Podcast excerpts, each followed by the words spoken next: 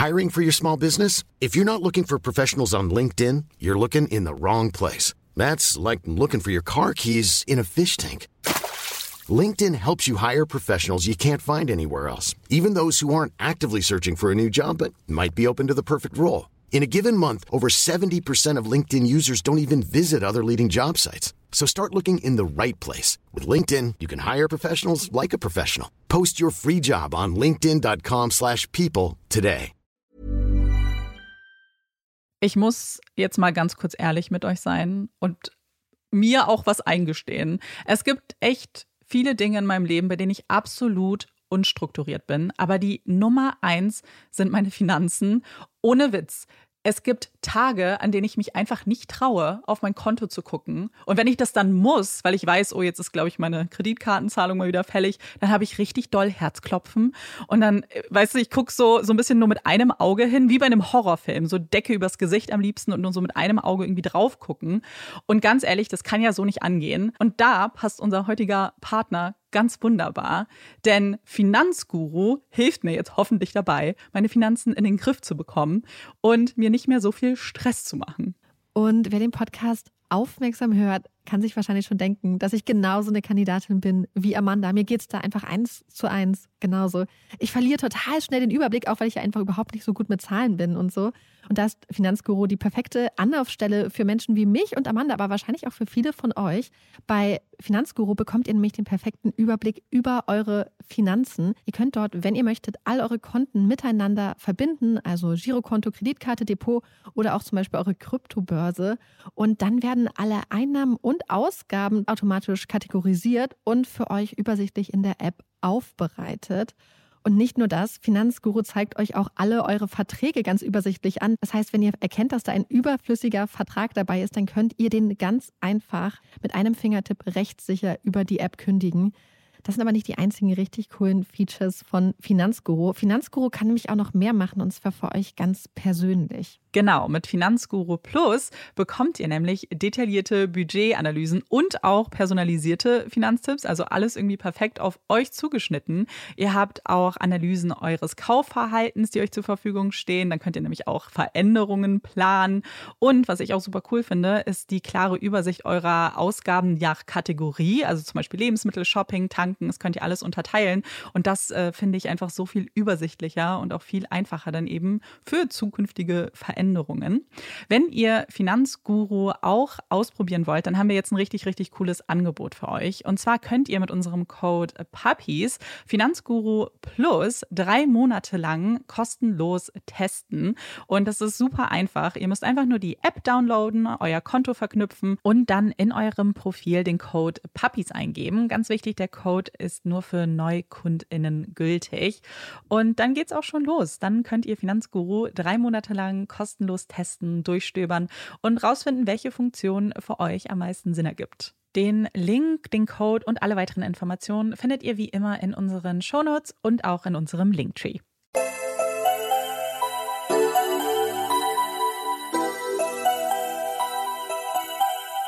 Herzlich willkommen bei Puppies and Crime, unserem True Crime Podcast. Ich bin Marike. Und ich bin Amanda. Wisst ihr noch, als ich die letzte Folge angefangen habe mit Hey, ich bin wieder da und es sind nur noch ein paar Reste? Ja, das, das jetzt hat nicht gestimmt, möchte ich kurz nochmal richtig stellen, sondern es war der Anfang von etwas, was ich habe nicht kommen sehen. Ich möchte jetzt nochmal sagen, ich bin wieder da.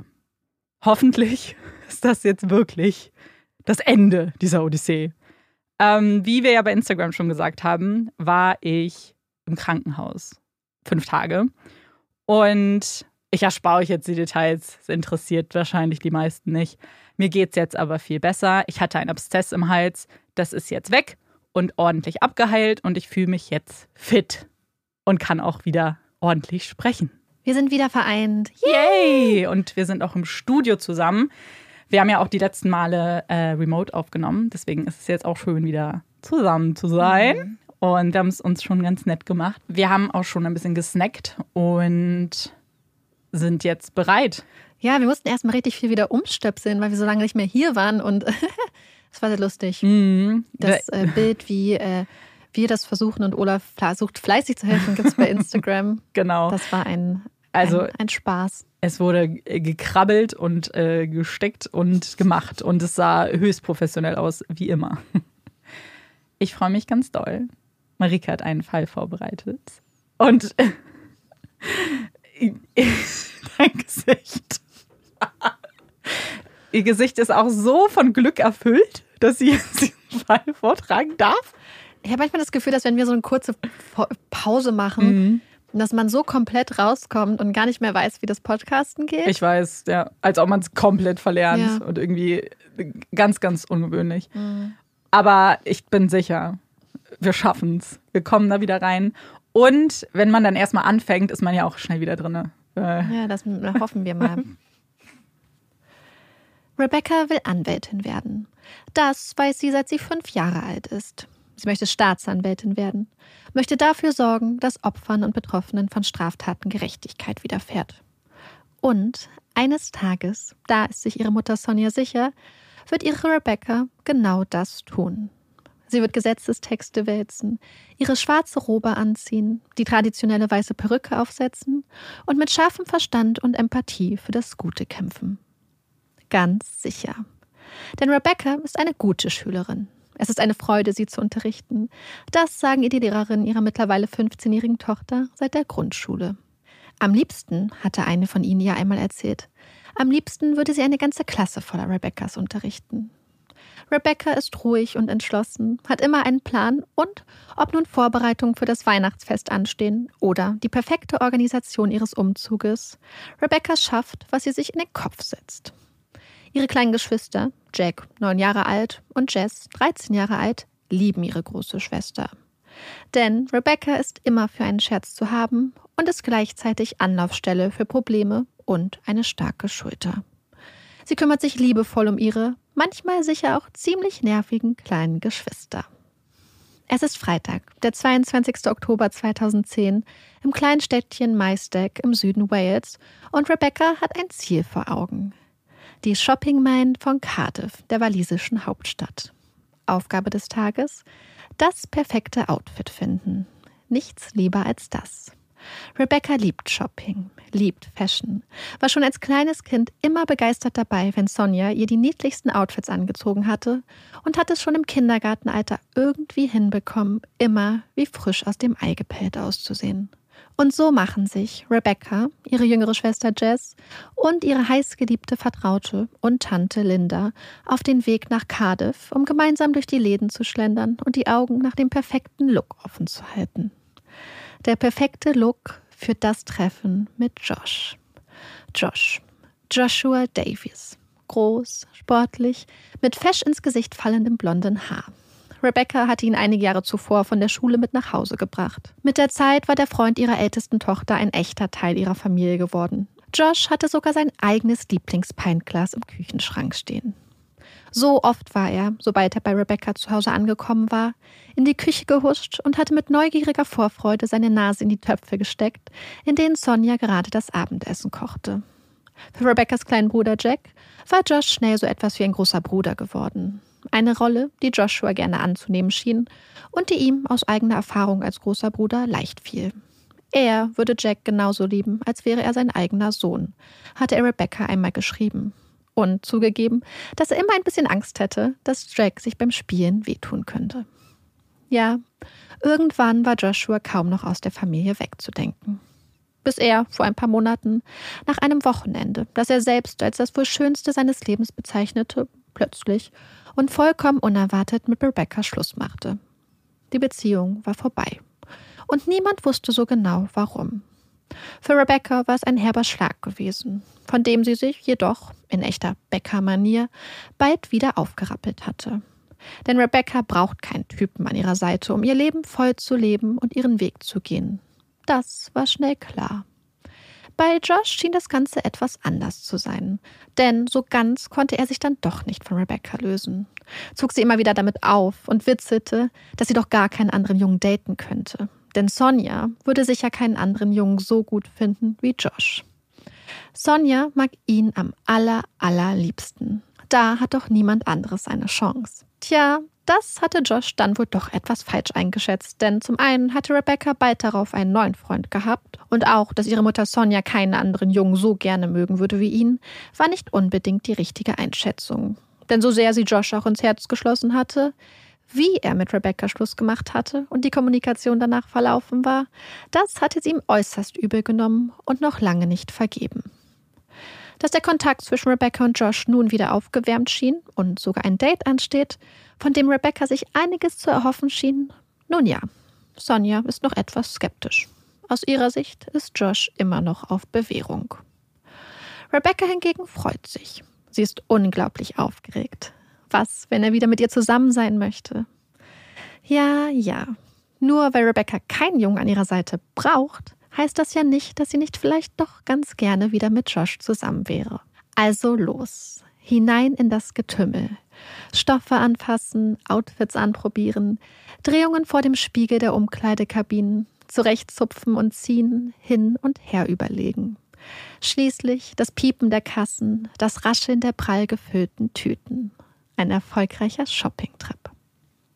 Während Rebecca dem morgigen Treff mit einer wilden Mischung aus Vorfreude, Aufregung und Nervosität entgegensieht, freut sich ihr kleiner Bruder Jack unglaublich.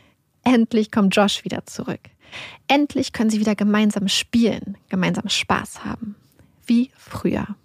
Er kann es kaum erwarten und willigt sogar ein, Rebecca zu ihrem Treffen zu begleiten.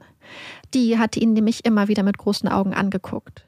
Jack, bitte, komm mit, Sie hätte Josh schon so lange nicht mehr alleine getroffen. Was, wenn es awkward wird? Jack wäre wohl der perfekte Eisbrecher. Noch einmal schlafen. Dann ist es soweit. Das heißt, von Schlafen kann in Rebeccas Fall nicht so richtig die Rede sein. Sie bekommt kaum ein Auge zu. Tausende Gedanken, Aufregung, Unsicherheit, Vorfreude. Früh wie eine Lerche und absolut nicht ausgeschlafen, springt sie am frühen Samstagmorgen aus dem Bett. Als Sonja hört, dass ihre Tochter schon auf dem Bein ist, lässt sie ihr ein Bad ein. Bald erfüllt Rosenduft das Badezimmer und Schaumkronen zieren das Wasser, das ihr, wie Rebecca ihrer Mutter gegenüber kichernd anmerkt, ja nicht einmal bis über die Knie reicht. Ein Schaumbad am Morgen vertreibt Kummer und Sorgen. Ah, nicht ganz. Denn bald kippt Rebeccas aufgeregte Vorfreude. Denn zum einen entscheidet ihr kleiner Bruder Jack sich, Rebecca doch nicht zu ihrem Treffen mit Joshua zu begleiten. Er hat nämlich andere Pläne. Und dann ist da auch noch die Funkstille. Denn eigentlich hätte Josh sich längst bei Rebecca melden sollen. Doch ihr Handy bleibt still. Rebecca sitzt wie auf heißen Kohlen. Der Plan war eigentlich gewesen, dass ihre Tante Linda und Jess Rebecca bei Josh abliefern würden, dann ein paar Stunden ihrer Lieblingsbeschäftigung, dem Shopping, nachgehen würden, um Rebecca und Josh später wieder einzusammeln und dann gemeinsam zu Rebecca nach Hause zu fahren, um dort den Rest des Wochenendes zu verbringen. Doch jetzt kein Mucks. Mann, wann meldet Josh sich endlich? Ungeduldig starrt Rebecca auf ihr Handy, als endlich die lang ersehnte Nachricht kommt. Ihr Date steht. Puh.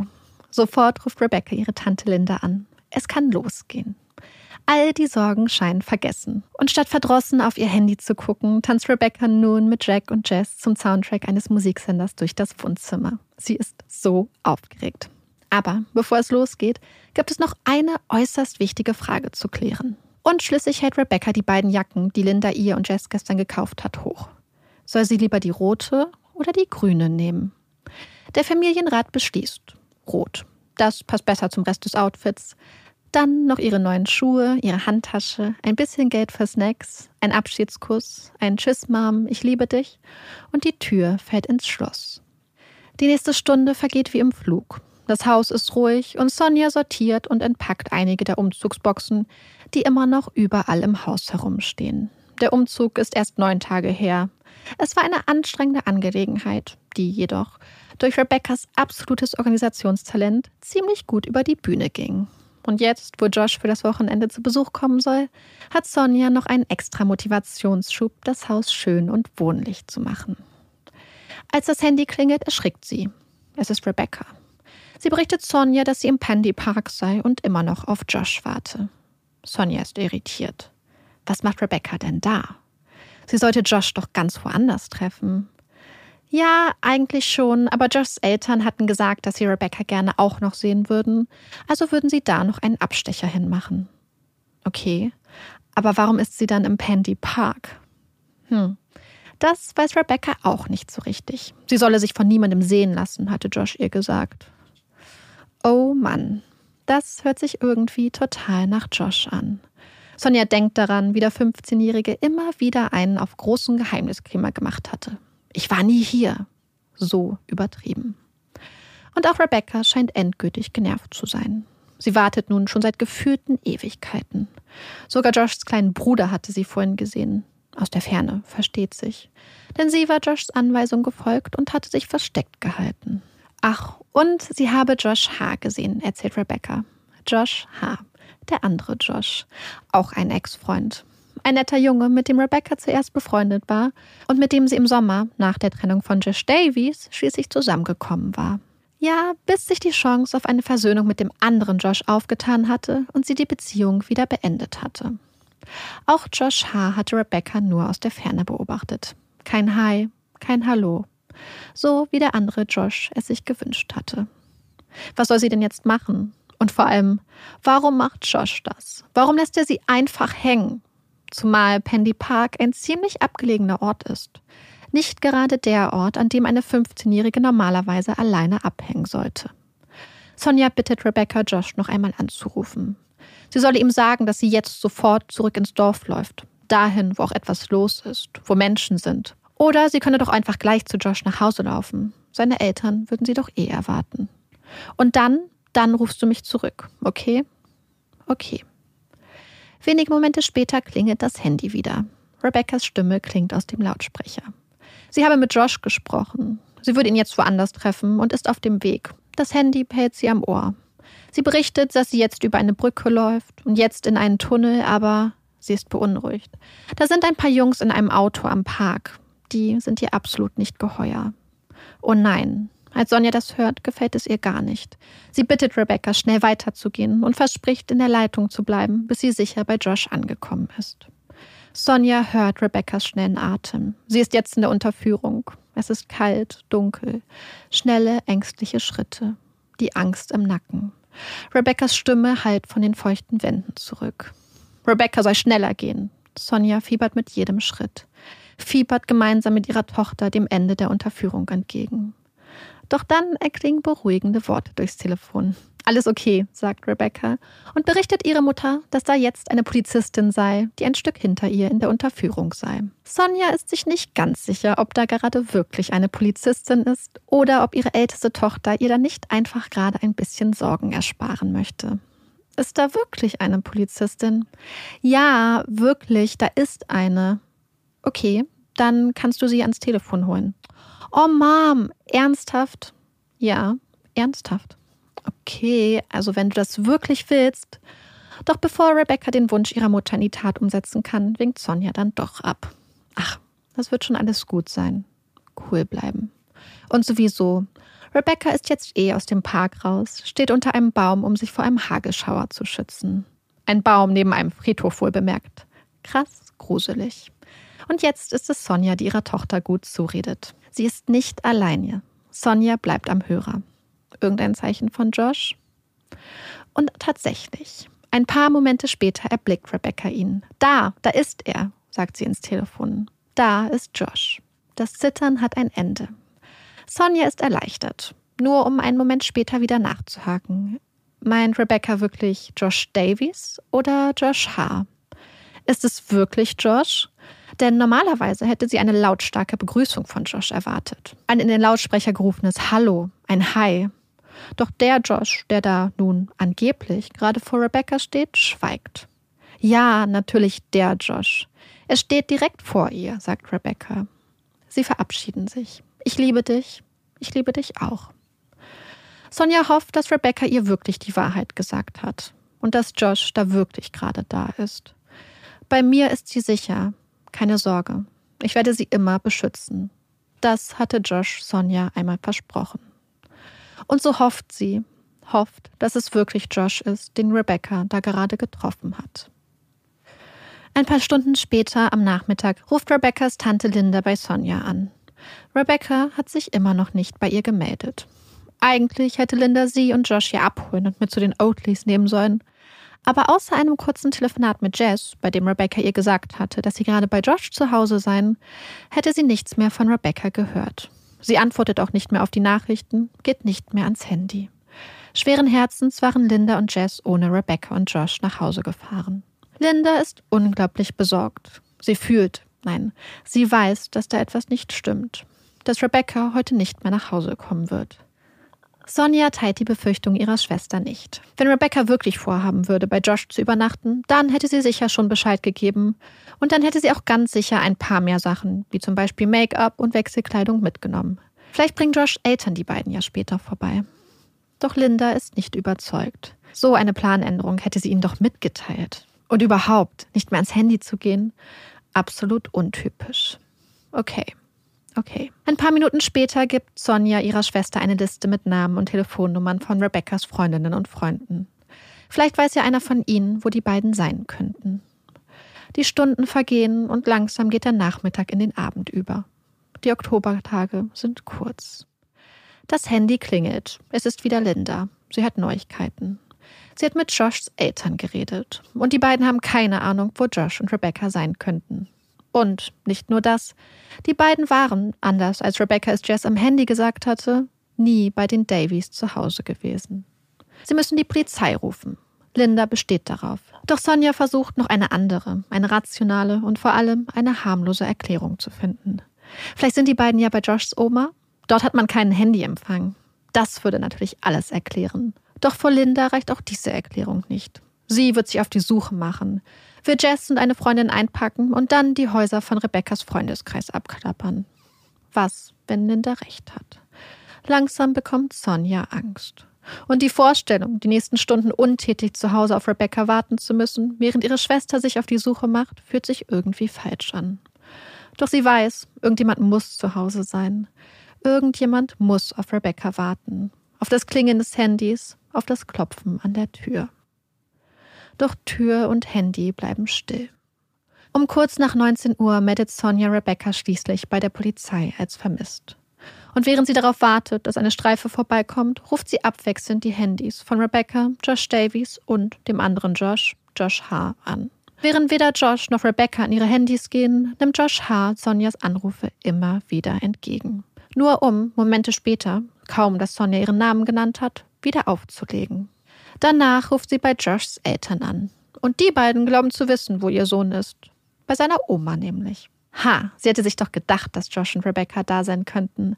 Bei Joshs Oma hat man keinen Empfang. Eine Erklärung, aber, aber warum ist Joshs Vater sich dann so sicher, dass Josh dort mit seinen Kumpels und nicht mit Rebecca ist?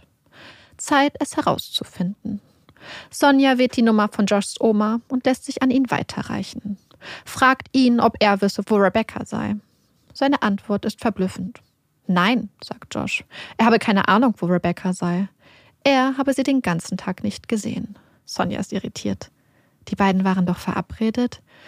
Ja, aber er sei dann doch irgendwie bei seiner Oma hängen geblieben und war erst ein paar Stunden später da. Rebecca hat ihm gesagt, sie würde so lange mit Josh H. chillen. Josh H., der andere Josh. Der freundliche Junge, der Kumpel, der mit dem Rebecca Schluss machte, als Josh Davies wieder auf den Plan trat. Der, der immer wieder auflegte, als Sonja ihn anrief. Und den Rebecca ein paar Stunden zuvor am Park gesehen hatte und an dessen Straße sie vorbeigelaufen war. Was, wenn Rebecca gelogen hatte? Was, wenn der stille Josh, der, der keine Begrüßung ins Handy rief, in Wahrheit nicht Josh Davies war, sondern Josh H. Aber, Sonja fragt nach, Rebecca hat ihr doch dreimal ausdrücklich bestätigt, dass er es war, der ihr entgegenkam. Sie war sich so sicher gewesen. Ist sie wirklich bei Josh H.? Josh antwortet langsam, betont jedes Wort.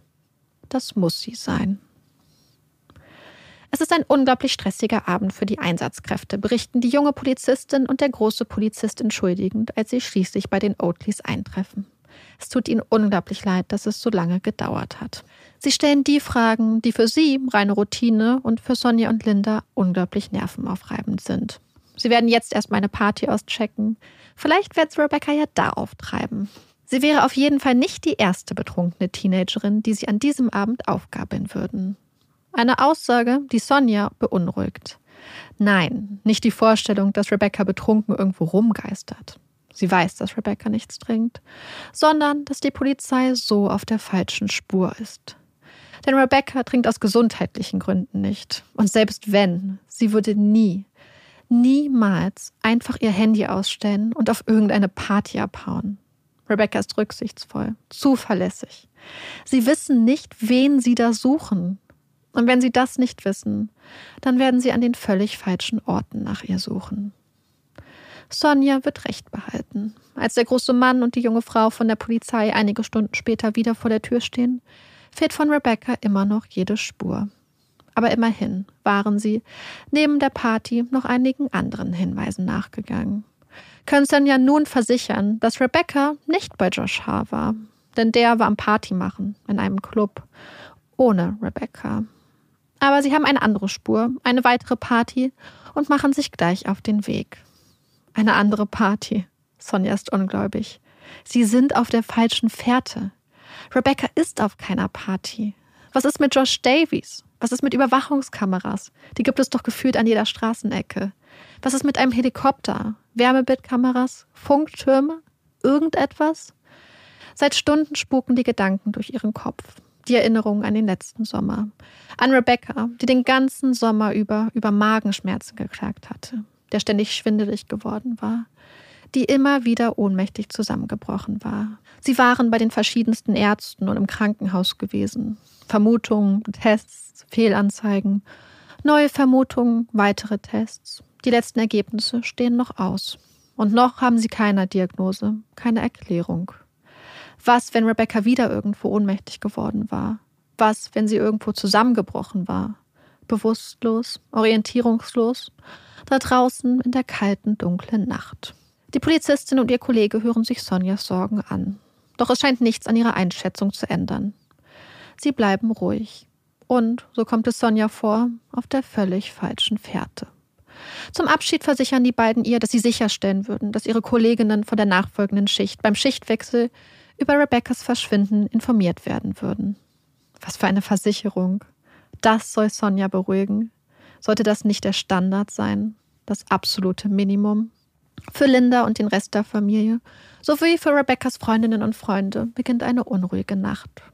Geplagt von Sorgen, Albträumen und Horrorszenarien wälzen sich die Familienmitglieder hin und her. Hoffen, warten auf ein leises Klopfen an der Haustür, auf das Klingeln eines Handys.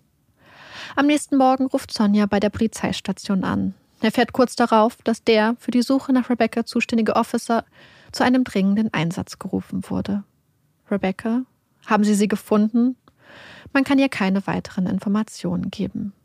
Das Telefon bleibt still. Keine Neuigkeiten, nichts.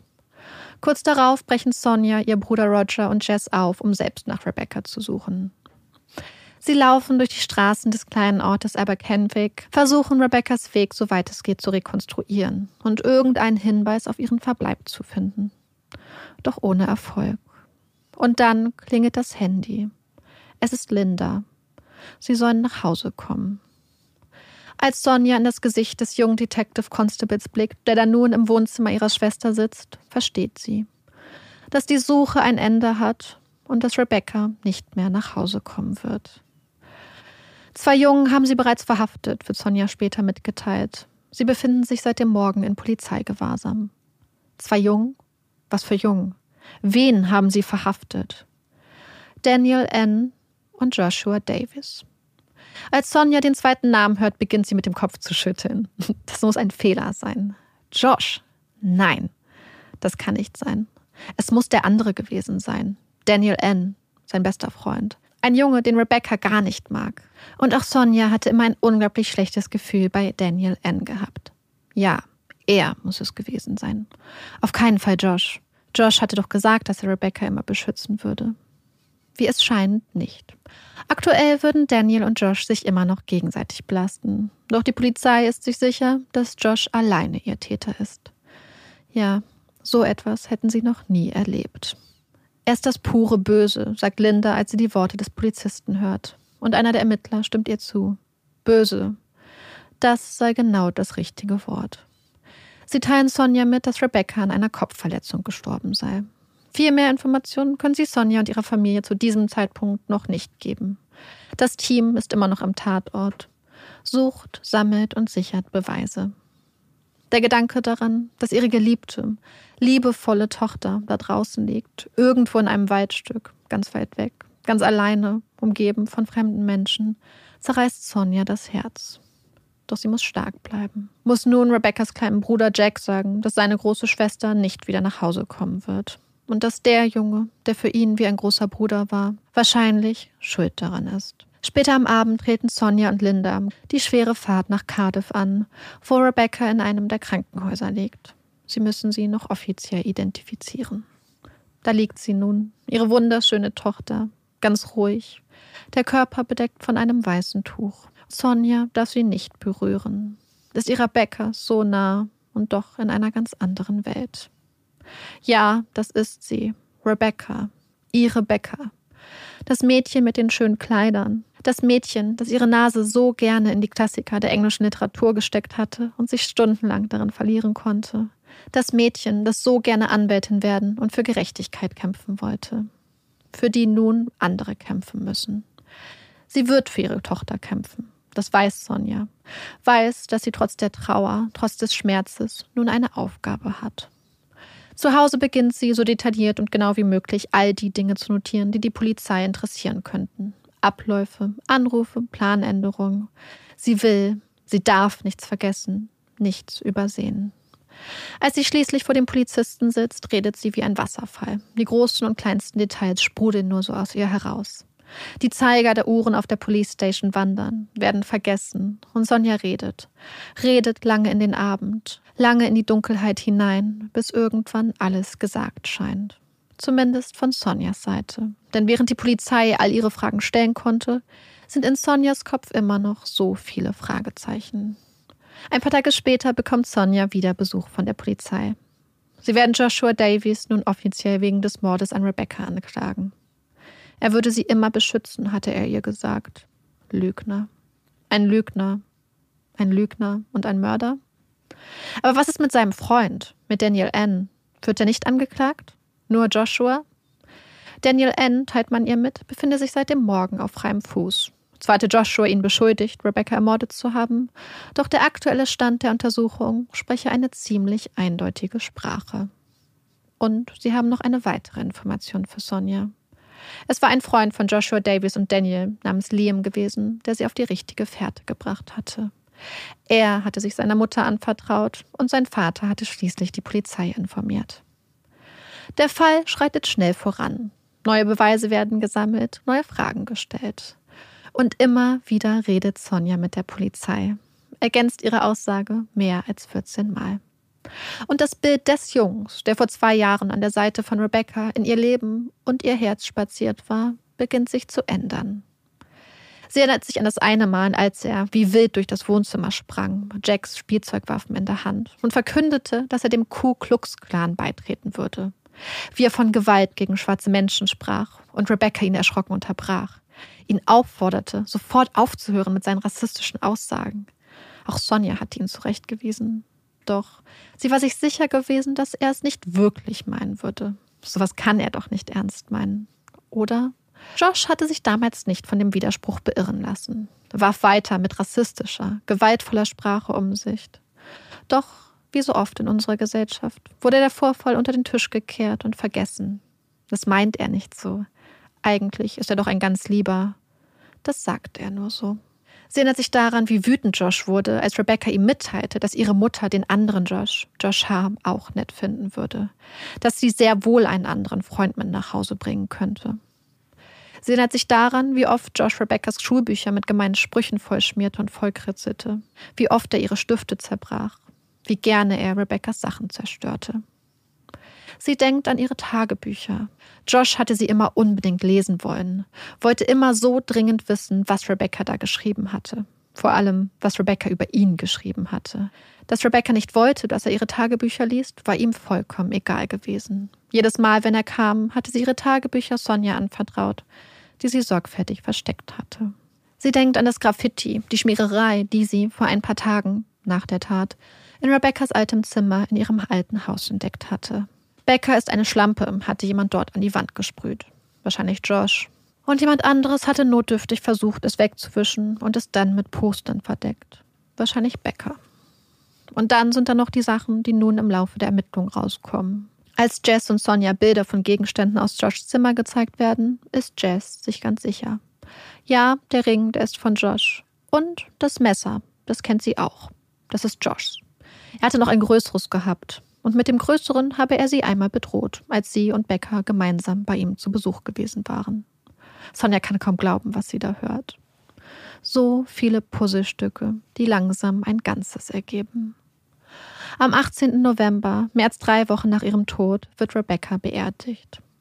Rote Rosen, weiße Nelken, Baby's Breath und weiße Lilien, ein Teddybär aus Blumen, ein weißer Sarg.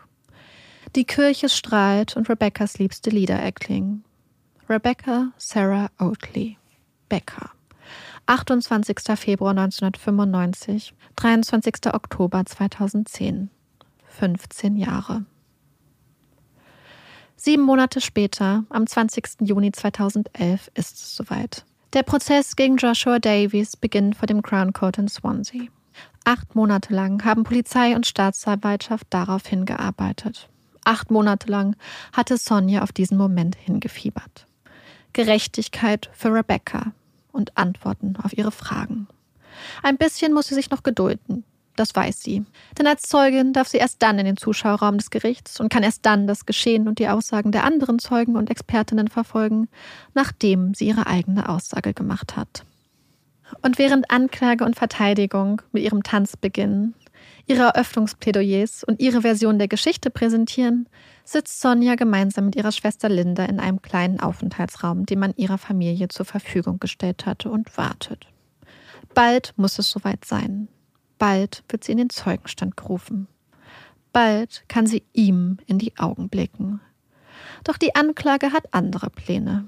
Es gibt eine lange Liste mit Zeuginnen und Zeugen und viele Namen, die vor Sonja und Linda ihre Aussage machen werden. Darunter Joshs Freunde Daniel und Liam. Als Sonja das erfährt, ist sie schockiert. Sie wird alles verpassen, wird in diesem kleinen Raum sitzen, während nebenan über den Tod ihrer Tochter geredet wird. Sie fühlt sich, als hätte man sie geschlagen. Das kann sie nicht akzeptieren. Sie versteht, dass die Anklage einen Plan hat. Sie versteht, dass die Reihenfolge nicht willkürlich ist. Aber sie müssen auch verstehen, dass das da ihre Tochter ist, um die es hier geht. Und dass sie in diesem Gerichtssaal sitzen muss, sehen und hören muss, was Joshuas Freunde über den Tod ihrer Tochter zu sagen haben. Die Anklage lenkt ein. Sonja klettert auf der Liste der Zeugen nach oben und betritt am dritten Tag des Prozesses den Gerichtssaal. Da sitzt er, Josh, im adretten Anzug. Sonja würde ihn am liebsten töten. Sie berichtet zuerst als Zeugin der Verteidigung über Josh und seine Beziehung zu Rebecca, über die Geschehnisse und die kleinen Details des Wochenendes im Oktober, acht Monate zuvor. Dann ist die Anklage mit ihren Fragen dran, bis schließlich die lang ersehnten Worte fallen. Keine weiteren Fragen. Und Sonja endlich als Beobachterin Platz zwischen den anderen Zuschauerinnen nehmen kann. Am nächsten Tag ist es dann soweit. Joshs Freundin Liam, der Junge, der sich seiner Mutter anvertraute und dessen Vater die Polizei verständigte, und Daniel sind mit ihren Aussagen dran. Zunächst ist Liam dran, dessen Aussage aufgrund seines jungen Alters aus einem Nachbarraum per Live-Schaltung in den Gerichtssaal übertragen wird. Am Tag der Tat habe er sich, wie so oft, um 11 Uhr vormittags mit Josh und Daniel in ihrem Stammcafé zum Frühstück getroffen. Danach hätten sie sich gemeinsam auf den Weg zu Daniels Haus gemacht. Josh wäre da gerade dabei gewesen, Rebecca eine Nachricht zu schreiben. Kurz darauf hätte Joshua ihm und Daniel von seinem Plan erzählt, sich mit Rebecca im Wald zu treffen und sie dann zu töten. Es sei nicht das erste Mal gewesen, dass Josh davon geredet hatte, Rebecca töten zu wollen. Natürlich, sagt Liam, hätte er nicht geglaubt, dass Joshua seine Pläne wirklich in die Tat umsetzen würde. Trotzdem hätten die drei Jungs zusammen überlegt, wie man Rebecca am besten ermorden könnte und die verschiedenen Szenarien mit Hilfe einer Gartenschaufel durchgespielt. Um 13 Uhr hätte Joshua sich dann auf den Weg gemacht. Er hätte noch gesagt, die Zeit sei gekommen und betont, dass er Rebecca jetzt töten würde. Liam berichtet, dass er Joshua nach einiger Zeit eine Nachricht geschrieben habe. Er habe wissen wollen, was los sei, ob bei Josh alles okay sei. Als er keine Antwort erhält, habe er Josh angerufen. Und Josh sei rangegangen. Habe ihnen gesagt, dass er sie nun am Ende der Straße treffen würde. Die beiden waren losgelaufen, hatten am Ende der Straße auf Josh gewartet. Vergeblich. Also waren sie zurück zum Haus und zurück vor den Fernseher. Nach ein paar Minuten hätten sie noch einmal versucht, Josh zu erreichen. Mit Erfolg. Sie wollten wissen, warum Josh sie versetzt hatte. Und er berichtet, dass er immer noch im Wald sei. Seine Antwort auf die Frage, ob er dort mit Rebecca sei, ist kryptisch. Definiere mit, schreibt er. Dann vereinbaren Daniel und Liam, sich mit Josh am Waldrand zu treffen. Auf dem Weg versuchen sie Josh anzurufen. Ohne Erfolg. Bis er schließlich abgenommen hatte. Nach dem Gespräch habe Daniel Liam erzählt, dass Josh sich panisch angehört habe und er ihn nun oben im Wald treffen würde. Während Liam, der aufgrund einer Rugby-Verletzung zum damaligen Zeitpunkt mit Krücken unterwegs war, wartete, sei Daniel hoch in den Wald gerannt und wenige Minuten später in Begleitung von Josh zurückgekehrt. Liam berichtet, dass Daniel ihm darauf gesagt habe, dass er Rebecca gesehen habe. Sie habe einfach dagelegen, mit dem Gesicht nach unten auf dem Waldboden. Auf dem Weg nach Hause sei Josh dann noch weiter ins Detail gegangen. Er habe sie tatsächlich getötet, habe ich von hinten mit einem Stein gegen den Kopf geschlagen. Sie sei hingefallen und habe geschrien. Dann habe er sie immer wieder geschlagen, bis sie irgendwann still gewesen sei. Der Stein sei voll mit Blut gewesen, erzählte er auf Nachfrage. Deswegen habe er ihn weggeworfen. Und auch Rebeccas Gesicht.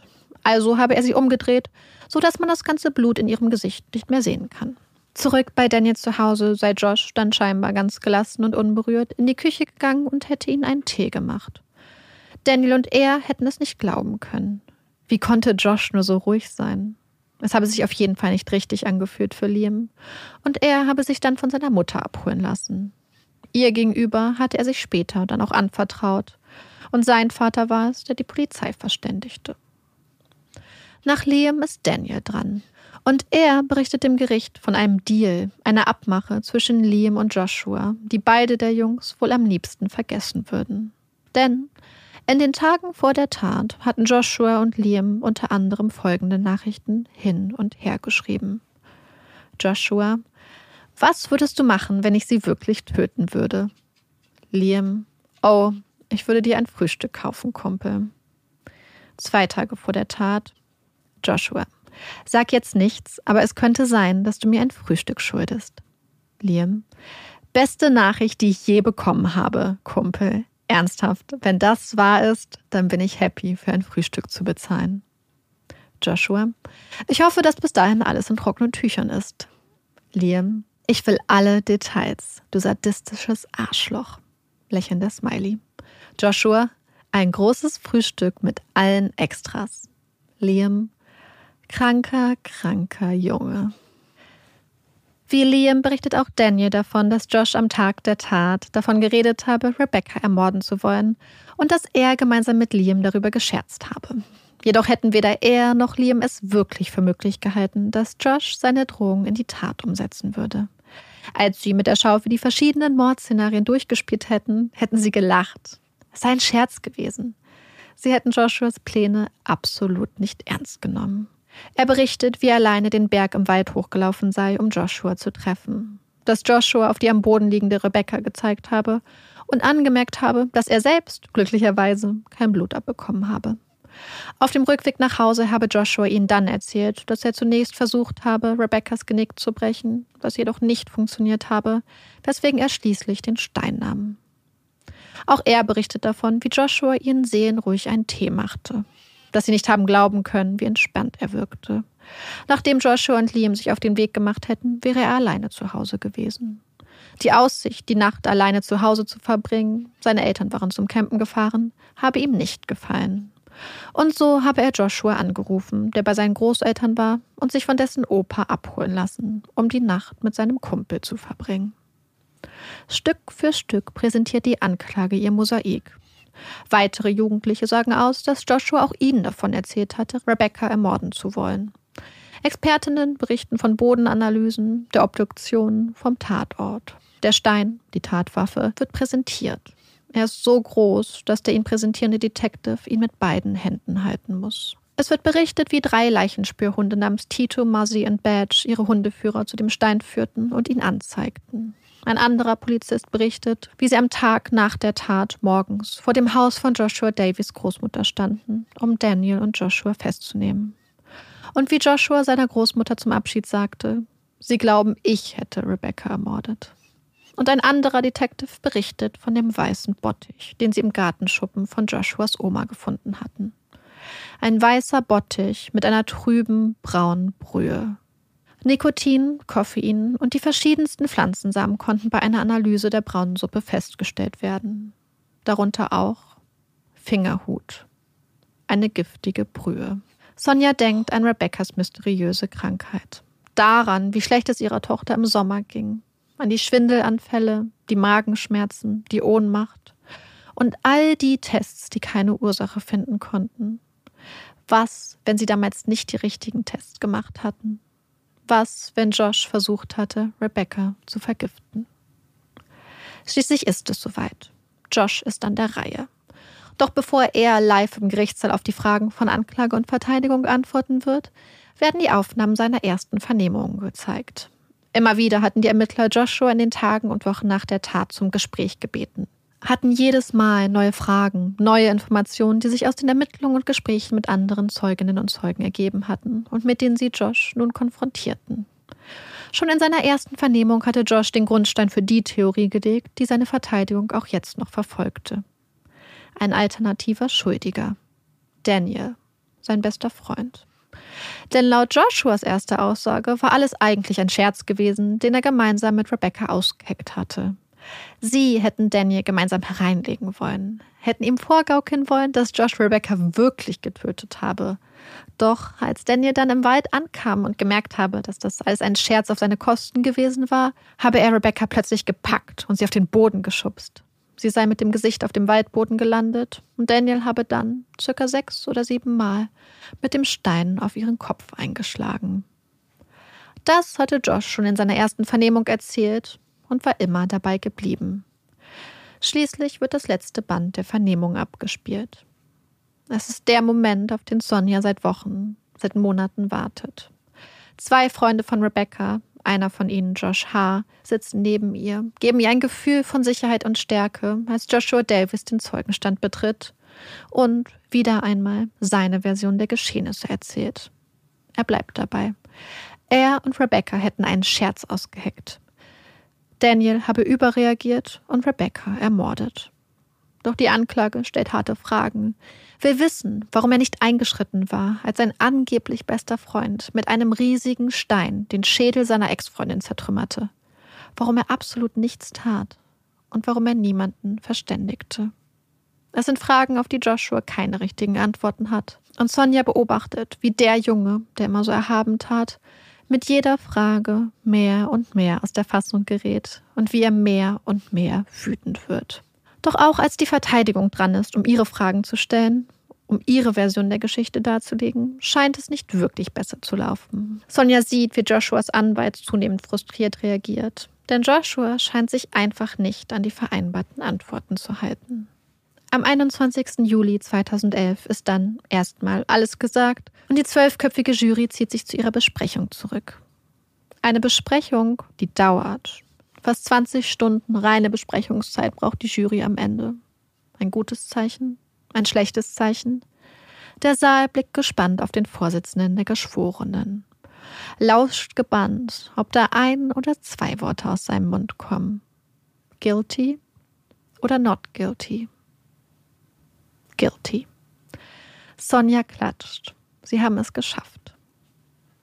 Gut zweieinhalb Monate später, am 2. September 2011, wird Joshua Davies zu einer Haftstrafe von unbestimmter Dauer verurteilt. Mit einer Mindesthaftdauer von 14 Jahren. Zudem soll eine Bewährung nur dann möglich sein, wenn er seine Tat gesteht und Reue zeigt. Sonja hofft, dass Josh das Gefängnis nie wieder verlassen wird.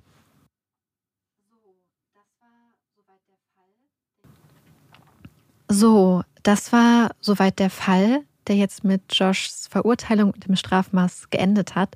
Und bevor wir uns gleich angucken, was es noch für interessante Aspekte beim Fall gibt, wie sowas passieren könnte und vielleicht auch ein bisschen uns die Frage angucken, was beziehungsweise warum Rebecca ermordet wurde, haben wir noch eine kleine Werbeunterbrechung und wir hoffen, dass sie euch auch zum Durchatmen hilft. Wir werden auf jeden Fall auch, bevor wir uns gleich weiter besprechen, noch einmal kurz durchatmen und Pause machen. Jetzt kommt Werbung. Ich bin sicher, dass viele von euch, die jetzt diesen Podcast hören, entweder jetzt vor der Frage stehen oder schon mal vor der Frage standen, was sie mit ihrem Leben machen. Gerade wenn man die Schule abgeschlossen hat, ist das, glaube ich, die Frage, die einen am aller, allermeisten beschäftigt, weil man sich auf einmal, weil man so viele Dinge entscheiden muss. Wenn man sich zum Beispiel entscheidet zu studieren oder eine Ausbildung zu machen, kommt gleich ein riesengroßer Fragenkatalog mit weiteren Fragen dazu. Wie möchte ich studieren? Wo möchte ich studieren? Was möchte ich studieren? Oder wie möchte ich mich weiterbilden? Und das kann ganz schön überfordernd sein. Und unser heutiger Werbepartner hat ganz tolle Antworten auf diese wichtigen Fragen. Und zwar ist das die Hochschule Frisenius. Und dort lautet das Motto, komm wie du bist. Das heißt, ob ihr jetzt nun die Schule fertig habt oder vielleicht schon studiert habt, eine Ausbildung gemacht habt oder schon mitten im Leben steht, Ihr findet dort auf jeden Fall etwas für euch. Denn egal, ob ihr Vollzeit studieren wollt, Teilzeit, ob ihr einen Bachelor machen wollt, einen Master, ob ihr berufsbegleitend studieren möchtet, ein Fernstudium machen wollt oder eine Ausbildung, es gibt ganz, ganz, ganz viele tolle Möglichkeiten und Studiengänge. Und das Coole ist, es gibt auch verschiedene Standorte in verschiedenen großen deutschen Städten. Und als ich mir damals diese ganzen Fragen stellen musste, war für mich zumindest eine Sache klar, und zwar, dass es mir ganz, ganz wichtig ist, dass ich während meiner Ausbildung auch schon praktische Erfahrungen sammeln kann und dass ich kein besonders großer Fan bin von wahnsinnig großen Hörsälen, wo ich so ein bisschen in der Masse untergehe. Und all das gibt es nämlich bei der Hochschule Fresenius, denn sie hat über 500 Kooperationspartner aus Wirtschaft, Wissenschaft und Politik. Das heißt, ihr habt während eures Studiums oder eurer Ausbildung direkte Kontakte zu Unternehmen, bei denen ihr dann auch schon mal reinschnuppern könnt und eben praktische Erfahrungen sammeln könnt und eben auch wirklich erfahren könnt, ob das ein Beruf ist, der euch später Spaß machen wird. Und wie gesagt, es sind ganz kleine Gruppen, in denen ihr dann äh, unterrichtet werdet. Das heißt eben keine vollen Hörsäle und das macht es natürlich dann auch einfacher, vielleicht Kontakte zu knüpfen und auch Freunde zu finden, was ich total wichtig finde, wenn man zum Beispiel neu in einer Stadt ist und noch niemanden kennt. Und das macht alles einfach ein bisschen leichter. Und auch wenn die Gruppen an der Hochschule Fresenius klein und persönlich sind, was nicht klein ist, ist das Studienangebot. Dort gibt es nämlich 120 Bachelor- und Masterstudiengänge und ganz, ganz wichtig für die persönliche Entwicklung, dort könnt ihr auch an euren Soft Skills arbeiten und wichtige Sachen lernen, wie zum Beispiel Excel. Das habe ich in meinem Studium nicht gemacht und habe es viele Jahre später bereut. Aber nicht nur so spannende Sachen wie Excel, ihr könnt auch an euren Sprachkenntnissen arbeiten. Also da gibt es ein ganz großes, vielfältiges Programm. Also, wenn ihr Lust habt, da einmal vorbeizuschnuppern und zu gucken, was für euch dabei ist, können wir euch absolut ans Herz legen, einmal vorbeizuschauen auf der Webseite hs-fresenius.de und ihr könnt die Teams dort natürlich auch kontaktieren, persönlich, per Telefon, per E-Mail oder sogar per WhatsApp. Was könnte leichter sein? Und alle weiteren Infos findet ihr natürlich auch wieder bei uns in unseren Show Notes. So, das war die kurze Werbeunterbrechung. Schön, dass ihr noch dabei seid. Und wir werden uns jetzt noch weiter dem Fall von Rebecca widmen. Ich muss jetzt ehrlich, also wir müssen kurz, kurz ehrlich sein, wir haben kurz Pause gemacht und uns Essen bestellt, aber davor war ich eigentlich in so einem richtigen kurzen Rage ja. wegen des Falls und ich versuche gerade diese Energie wieder ein bisschen hochzuholen, weil ich war richtig wütend am Ende des Falls. Und jetzt, es kommt, es kommt wieder, weil ich nicht verstehen kann oder was ist passiert. Also ich bin so richtig, mhm. ich weiß, was passiert ist faktisch, aber wie konnte das passieren? Warum ist das passiert? Wie, wieso gibt es eine Ju Gruppe von Jungs, die darüber reden, jemanden umzubringen, im Detail, immer wieder? Ich, ich, ich kann, ich bin, ich bin so sprachlos. Und da müssen wir noch eine Sache hinzufügen, die ich noch nicht erwähnt habe, denn im Prozess ist auch rausgekommen, dass wirklich ganz, ganz viele Leute wussten, dass oh. Josh oder Joshua geplant hatte, oder zumindest hat er immer wieder betont, dass er vorhat, Rebecca zu töten, was er unter anderem laut der Aussage eines anderen Jungen im betrunkenen Zustand sogar seinem Vater erzählt hat. Und er hatte wohl auch, sie hatten wohl auch seinen Cousin gefragt, ob der Lust hätte mitzumachen. Und das Krasse ist, sie haben ja diesen braunen Bottich gefunden mit dieser mhm. Mischung, den die Jungs wohl zusammengebraut hatten. Und die Jungs haben darüber geredet. Also bevor sie diese Pläne gemacht haben und durchgespielt haben, an dem Tag, an dem Rebecca da ermordet wurde, was sie tun würden, hatten sie vorher auch schon überlegt, dass sie ihr Getränk vergiften wollen, was sie vielleicht oder wahrscheinlich mhm. sogar getan haben tatsächlich. Und hatten zum Beispiel auch überlegt, Rebecca, die nicht schwimmen konnte, von einer Brücke zu werfen okay. und dann so zu tun, als ob sie versucht hätten, sie zu retten.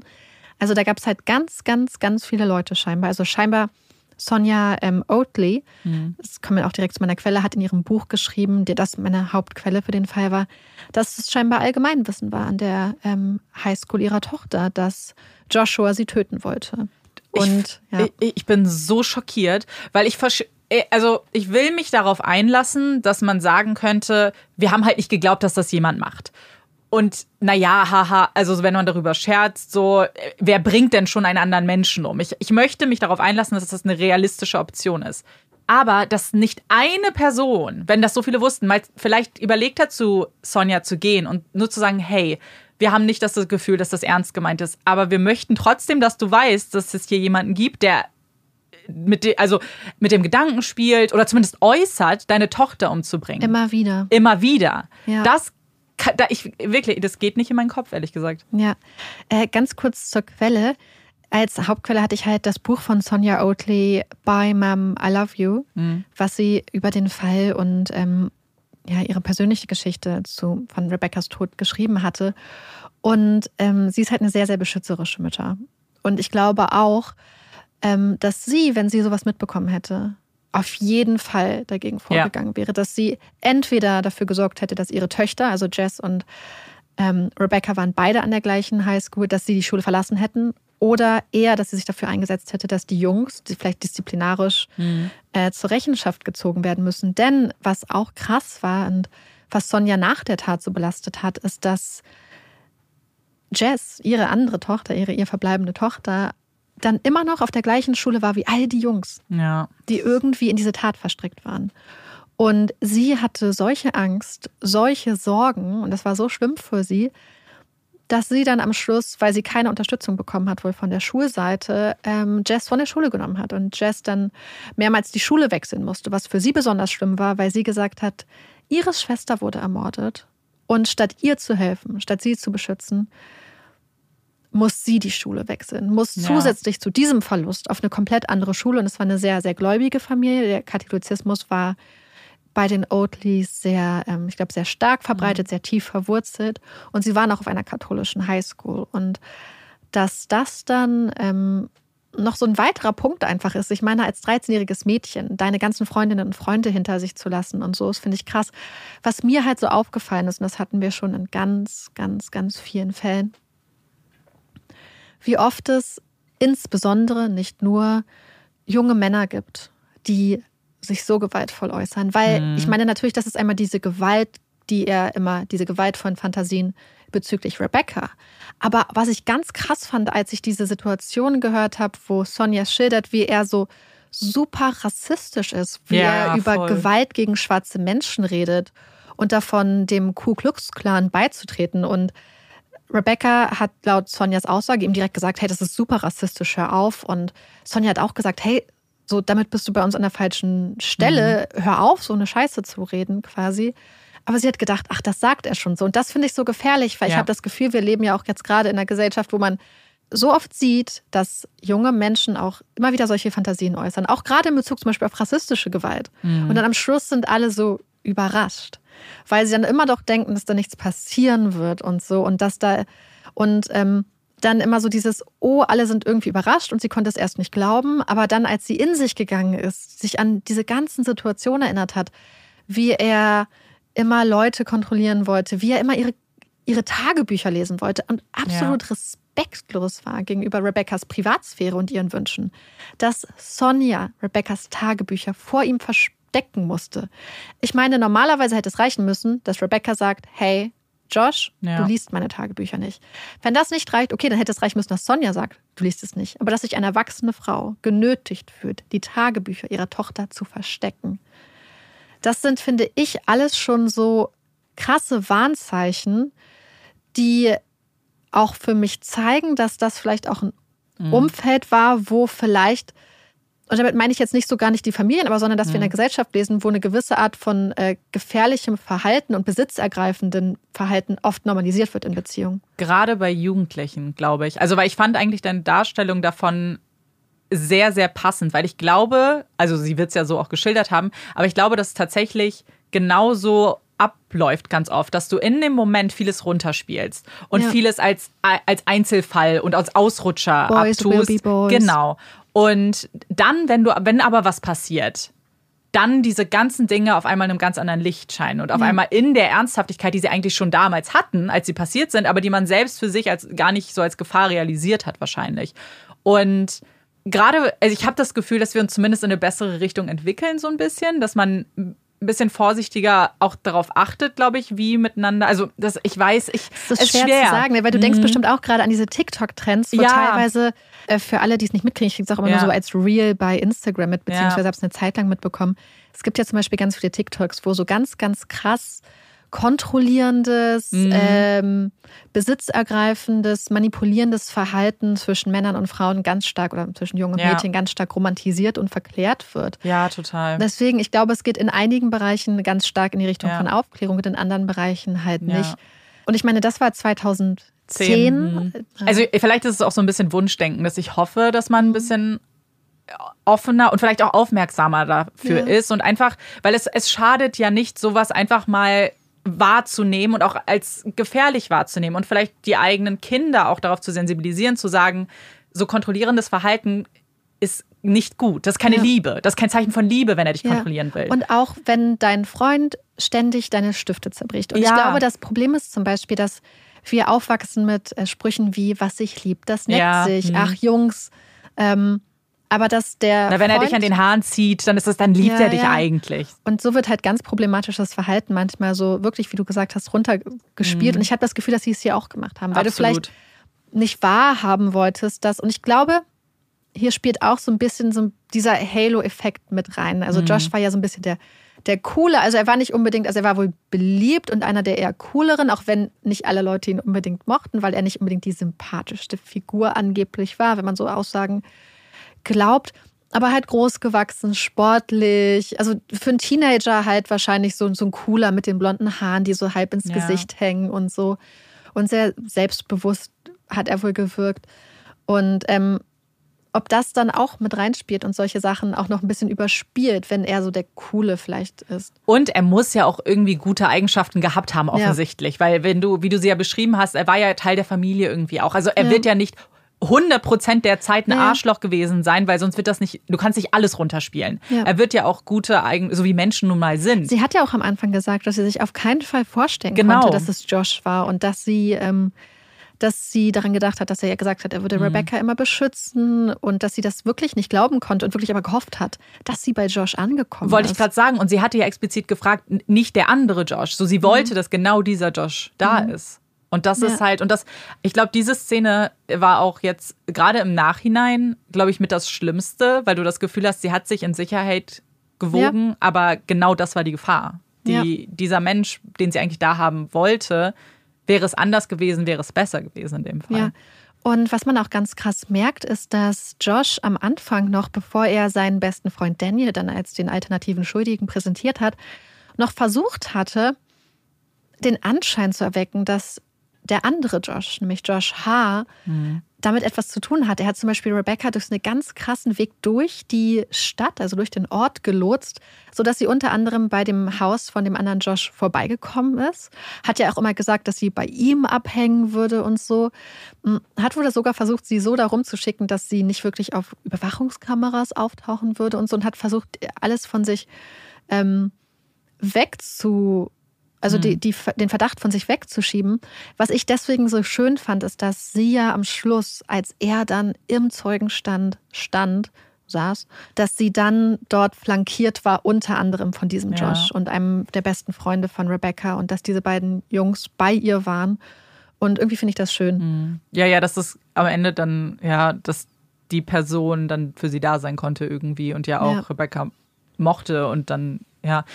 Ich muss vor allem sagen, da dieses, gerade dieses erschickt, ich, also ich finde das so schlimm, sich vorzustellen, was auch irgendwie sie empfunden haben muss. Einfach Ja. dieses, dass sie ihm irgendwie so vertraut hat und sich ja doch sicher bei ihm gefühlt haben muss, in gewisser klar. Weise, dass sie das alles gemacht hat, dass sie in diesen Park gegangen ist, der so ein bisschen zwielichtig ist. Durch diese, also dass sie da, die, diesen ganzen, was du gesagt hast, diese Schnitzeljagd, die auch mitgemacht hat, weil sie dachte, am Ende haben wir das Date mit jemandem, mit dem ich mir jetzt was. Ich finde das so schlimm und vor allem, das macht halt seine Version, die seine komische alternative Version so absurd, wenn man sich halt vorstellt, mit was für einer Hoffnung und dieser Tag, sie hat sich auf dieses Date gefreut, hat sich Klamotten gekauft, dass sie angeblich, also ich finde es eh ist absoluter Quatsch, aber dass sie angeblich dann das alles gemacht hat, um als Scherz zu tun, dass sie ermordet wurde. Haha. So wie absurd. Ja. Also Ja, deswegen war es auch wirklich wenig überzeugend und ich glaube, dass deswegen die Polizei, weil ich glaube, was er, ich weiß nicht, ob er nicht dran gedacht hat und ob er dann am Schluss bei dieser Version bleiben musste, aber Daniel war die ganze Zeit bei Liam. Ja, das ist, ist es ist eh Quatsch. Und ich habe ich hab das vorhin schon zu Marike gesagt. Also es ist so oder so, finde ich es abwegig, aber dass er das überhaupt erwähnt hat als Alternative, was nicht funktionieren kann, weil die Person Alibi hat, aber auch generell, was von, von der Logik irgendwie wenig Sinn ergibt, das macht natürlich ihn noch verdächtiger und noch schuldiger in den Augen einer Jury, weil warum würdest du lügen? Warum würdest du dir sowas Absurdes einfallen lassen, wenn du es wirklich nicht warst? Ich frage mich, ob er ihn deswegen auch aufgefordert hat, ihn im Wald zu treffen. Ob das der Versuch war, Daniel mit dem Tatort in Verbindung zu bringen. Aber es ist so krass, weil dann wäre, also dann ist es super geplant alles. Und das, also es scheint sowieso so zu sein, weil sonst hätte er, wie du ja gesagt hast, sie nicht kreuz und quer durch diese Stadt geschickt, mehr oder weniger. Also es scheint ja schon irgendwie zumindest Ja. eine gewisse Planung hinterzustecken. Aber dass er sofort seinen Freund vor den Bus geworfen hätte, ist ja nochmal eine Art und Weise von irgendwie. Weil die große Frage, die natürlich über allem schwebt, ist das Warum. Und ich glaube, das war für viele Leute total schwer zu greifen, warum Rebecca sterben musste. Und da gibt es so verschiedene, ich sag mal, Erklärungsversuche, die alle teilweise auch so ein bisschen ineinander reingreifen. Ähm, In einer Doku habe ich das gesehen, hat eine Frau gesagt, sie glaubt, dass Rebecca ihn als einzige durchschaut hat und dass sie deswegen sterben sollte. Aber das persönlich fand ich insofern nicht überzeugend, dass sie ja gerne mit ihm wieder zusammen sein Genau. wollte. Und das wirkte für mich eher wie der Versuch, ihrem Tod so ein bisschen was Größeres noch beizumessen. Weißt du, was ich meine? So, Ja, ja. ähm, ja, sie war die, die ihn durchschaut hat. Manche Leute sagen, dass Josh auf jeden Fall Anzeichen zumindest von vielleicht einer narzisstischen Persönlichkeitsstörung und auch Anzeichen einer antisozialen Persönlichkeitsstörung auf jeden Fall schon gezeigt hat. Aber er war natürlich noch 15, das heißt, eine Diagnose zu dem Zeitpunkt Ja. aus der Ferne geht offensichtlich nicht. Ähm, der Richter hat aber übrigens psychologische Gutachten etc. gelesen, bevor er sich zum Strafmaß am Ende entschieden hat. Also das ist damit reingeflossen, seine psychologische Einschätzung. Wie dem auch sei, auf jeden Fall zu Josh zurückzukommen. Manche glauben, dass das halt so ein bisschen ähm, vielleicht auch das war, was ihm geholfen hat, das Ganze so kaltblütig durchzuführen. Was ich mir vorstellen könnte, ist, dass Josh jemand war, der andere Menschen gerne kontrolliert hat, der gerne bestimmen wollte. Und wenn wir uns zurückerinnern, und laut einer Aussage war es ja so, dass Josh quasi das Wochenende bei den Oatleys war, eine ganz tolle Zeit hat und das auch so geäußert hat, dass es quasi das beste Wochenende in seinem Leben war. Direkt darauf hat er sich dann ganz überraschend von Rebecca getrennt. Auf jeden Fall frage ich mich, ob es für ihn so war, dass er vielleicht sagt, oh, das ist das krasseste Wochenende. Und Rebecca dann zum Beispiel gesagt hat, ja, war ein cooles Wochenende oder so. Aber ihm vielleicht das Gefühl vermittelt hat, dass es ihm wichtiger ist und dass er emotional mehr involviert ist vielleicht als sie. Und er dann quasi, um dieses Gleichgewicht, dieses Machtgleichgewicht, was er vielleicht gesehen hat in dieser Beziehung, wiederherzustellen, dann gedacht hat, ach, wenn es für dich nicht so wichtig ist, dann trenne ich mich, dann zeige ich, dass es mir weniger wichtig ist. So, und dass er dann gedacht hatte, er trennt sich und dann hat er wieder die Oberhand. Ja. Und sein Plan dann aber so ein bisschen nach hinten losgegangen ist, weil Rebecca natürlich total traurig war, dass sie sich getrennt hatten. Aber sie gleichzeitig ja sich wohl schnell wieder aufgerappelt ja. hat und eigentlich allen Leuten gezeigt hat, dass sie niemanden an ihrer Seite braucht, dass sie ganz selbstbewusst ist, dass sie gut durchs Leben gehen kann, dass sie Josh vor allem nicht braucht und dass er dann auch irgendwann gemerkt hat, als sie zum Beispiel den anderen Josh gedatet hat und er mitbekommen hat, dass Sonja den anderen Josh auch mag, dass er irgendwie dieses Gefühl hatte, hey, das hat ja gar nicht funktioniert und dieses Gefühl hatte, dass er vielleicht die Kontrolle verliert mhm. über diese Beziehung zwischen den beiden und dann am Schluss dieses Gefühl wollte, dass, dass sie vielleicht doch wieder zusammenkommen, mit ihr ja. spielen und dann diese wir haben es ja schon in dieser Folge jeden dritten Tag so ein bisschen uns angeguckt. Oft ist eine Gewalttat so und ein, ein Mord kann so dieser letzte Akt der Kontrolle sein. Dass vorher keine Gewalt in dem Sinne nötig war, wenn Täter beispielsweise mhm. äh, durch Manipulation etc. immer ihre Ziele erreicht haben und dass er aber am Schluss die ultimative Kontrolle haben wollte und sie deswegen getötet hat. Das ist so die eine mhm. Sache. Es gibt auch so die Theorie, dass er halt immer davon geredet hat, Rebecca zu töten, weil er halt einfach so wütend auf sie war. Und er das so oft gesagt hat, dass Liam dann irgendwann meint, nach Motto, wird er eh nicht machen und ihn so ein bisschen mhm. provoziert hat, nach Motto, ey, du machst es doch eh nicht. Aber wenn du es machst, kaufe ich dir ein Frühstück. Aber er hat halt nicht geglaubt, dass er es macht. Dass Josh dann so oft darüber geredet hat und sich dann so reingesteigert hat, dass er nicht sein Gesicht verlieren wollte und dann vielleicht mhm. lieber Rebecca getötet hat, als sein Gesicht zu verlieren. Also ich glaube eher die Theorie, dass es eine, so eine sehr klassische ja. Femizid-Situation war, dass da ein Mann war, der das Gefühl hatte, dass er eine junge Frau nicht mehr kontrollieren könnte, dass ja. sie ihn nicht braucht und dass er am Schluss die Kontrolle über die Situation behalten Naja, wollte. vor allem, weil er sich ja wahrscheinlich auch erhofft hat, hey, wenn ich mich jetzt einfach aus dem Nichts trenne, dann wird sie doch ankommen, dann wird sie doch betteln und wird doch sagen, wie toll ich bin, wie sehr. Und das, als das nicht eingetroffen ist, dieses so gekränkte Ego, was ja, ja. dann auf den Beweggrund ist, eben für ein Femizid. Und ich finde trotzdem, dass, also es ist ja genau so passiert, was du gesagt hast. So, sie haben sowas geschrieben. Ich, wirklich, ich kann immer noch nicht glauben, dass da jemand dann aber als Konsequenz gesagt hat, oh, dann töte ich sie sofort. Also, mhm. weißt du, so dass das. Hat ja schon so viel darüber gesprochen, ja. das ist die Sache. Und was ich auch gehört habe in einer Dokumentation, da meinte ein Freund, dass Josh, glaube ich, wollte. Mein Problem ist gerade, dass ich die Sachen vor drei Wochen recherchiert habe ja. und mein Gehirn gerade nicht mehr alles genau in die richtige Reihenfolge bringen kann. Auf jeden Fall ähm, hatte er quasi gesagt, dass Josh irgendwie wollte, dass Rebecca auch zum Beispiel behauptet, dass sie von ihm schwanger sei. Und sie dann aber gesagt hat, nee, mache ich nicht. Und dass er dann zum Beispiel wütend war, dass sie sich geweigert hat, zum Beispiel. Da gab es wohl auch unterschiedliche ähm, Aussagen. Aber es sind ja immer wieder Momente, wo Rebecca immer wieder demonstriert hat, mhm. dass sie selbstständig ist ja. dass sie selbstbewusst ist, dass sie ihn nicht braucht ja. und dass er sie auch nicht kontrollieren kann. Ja. Und ähm, ja, und ich, ich glaube, was auch so ein bisschen vielleicht mit reingespielt hat, was ist, wenn du ein 15-jähriger Junge bist und du hast sowieso schon vielleicht so eine antisozialen Tendenzen mhm. oder so narzisstische Persönlichkeitsstörungen oder Tendenzen in die Richtung. Und du erzählst immer wieder Leuten, dass du ein Mädchen töten möchtest. Und du spürst keine Konsequenzen. Ja. Niemand haut mal mit der Faust auf den Tisch und sagt, hey Junge, das ja. geht so nicht. Im Sondern Gegenteil. Du sagst es sogar deinem ja. Papa und nichts passiert scheinbar. Naja, im Gegenteil, er wird ja in, unterstützt in dieser Idee irgendwo ja. mit seinen beiden Freunden und dann, als, also an, eben, wenn man, wenn man nicht mal aufgezeigt bekommt, dass es alleine das Aussprechen dieses Gedankens ist schon falsch, sondern nein, wir planen jetzt mit dir, wie macht man das denn am besten? So, wie würden wir das denn machen? Oder wie würdest du es machen? Das ist ja eine, also ein ganz anderes mhm. Level von irgendwie ja. Signalen, die man sendet. Und ich habe dann mich drüber nachgedacht. Ich habe das Gefühl, jetzt, wenn wir uns die Fälle angucken, also wir betonen es nochmal, ihr wisst das mhm. alle, wir sind ja offensichtlich keine Psychologinnen. Mhm. Aber wenn wir uns die Fälle angucken, wo unsere Täterinnen und Täter so um die 14, 15 waren und Menschen getötet haben, dass wir irgendwie immer das Gefühl hatten, dass die Taten so komplett in Anführungsstrichen oft absurd gewirkt ja. haben. Weil man so denkt, warum? Ja. Dass einem oft, dass man oft das Gefühl hatte, dass die Täterinnen und Täter die Tat gar nicht richtig einschätzen konnten und mhm. das gar nicht für echt gehalten haben teilweise.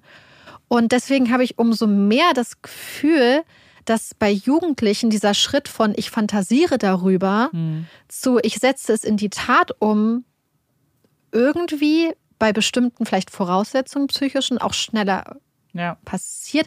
Ich bin mir nicht sicher, aber irgendwie habe ich so dieses Gefühl, wir wissen ja, das Gehirn wird Wollte noch umgebaut, ich sagen, ist, ja. ähm, dass das irgendwie so ein bisschen die Fälle verbindet, in denen wir sehr junge Täter und Täterinnen ja. hatten. Ja. Weil ich muss zum Beispiel auch an, äh, an, an Gina, Gina, und Deborah denken beispielsweise oder ähm, Mary Roberts auch, die ihren Kirsten, Vater umgebracht hat. Äh, beziehungsweise Bernadette. Ähm, das sind so viele Situationen, wo ich das Gefühl habe, dass es so von draußen betrachtet so wirkt, als ob mhm. da eine Person ist, die gar nicht richtig einschätzen kann, was ein Menschenleben bedeutet.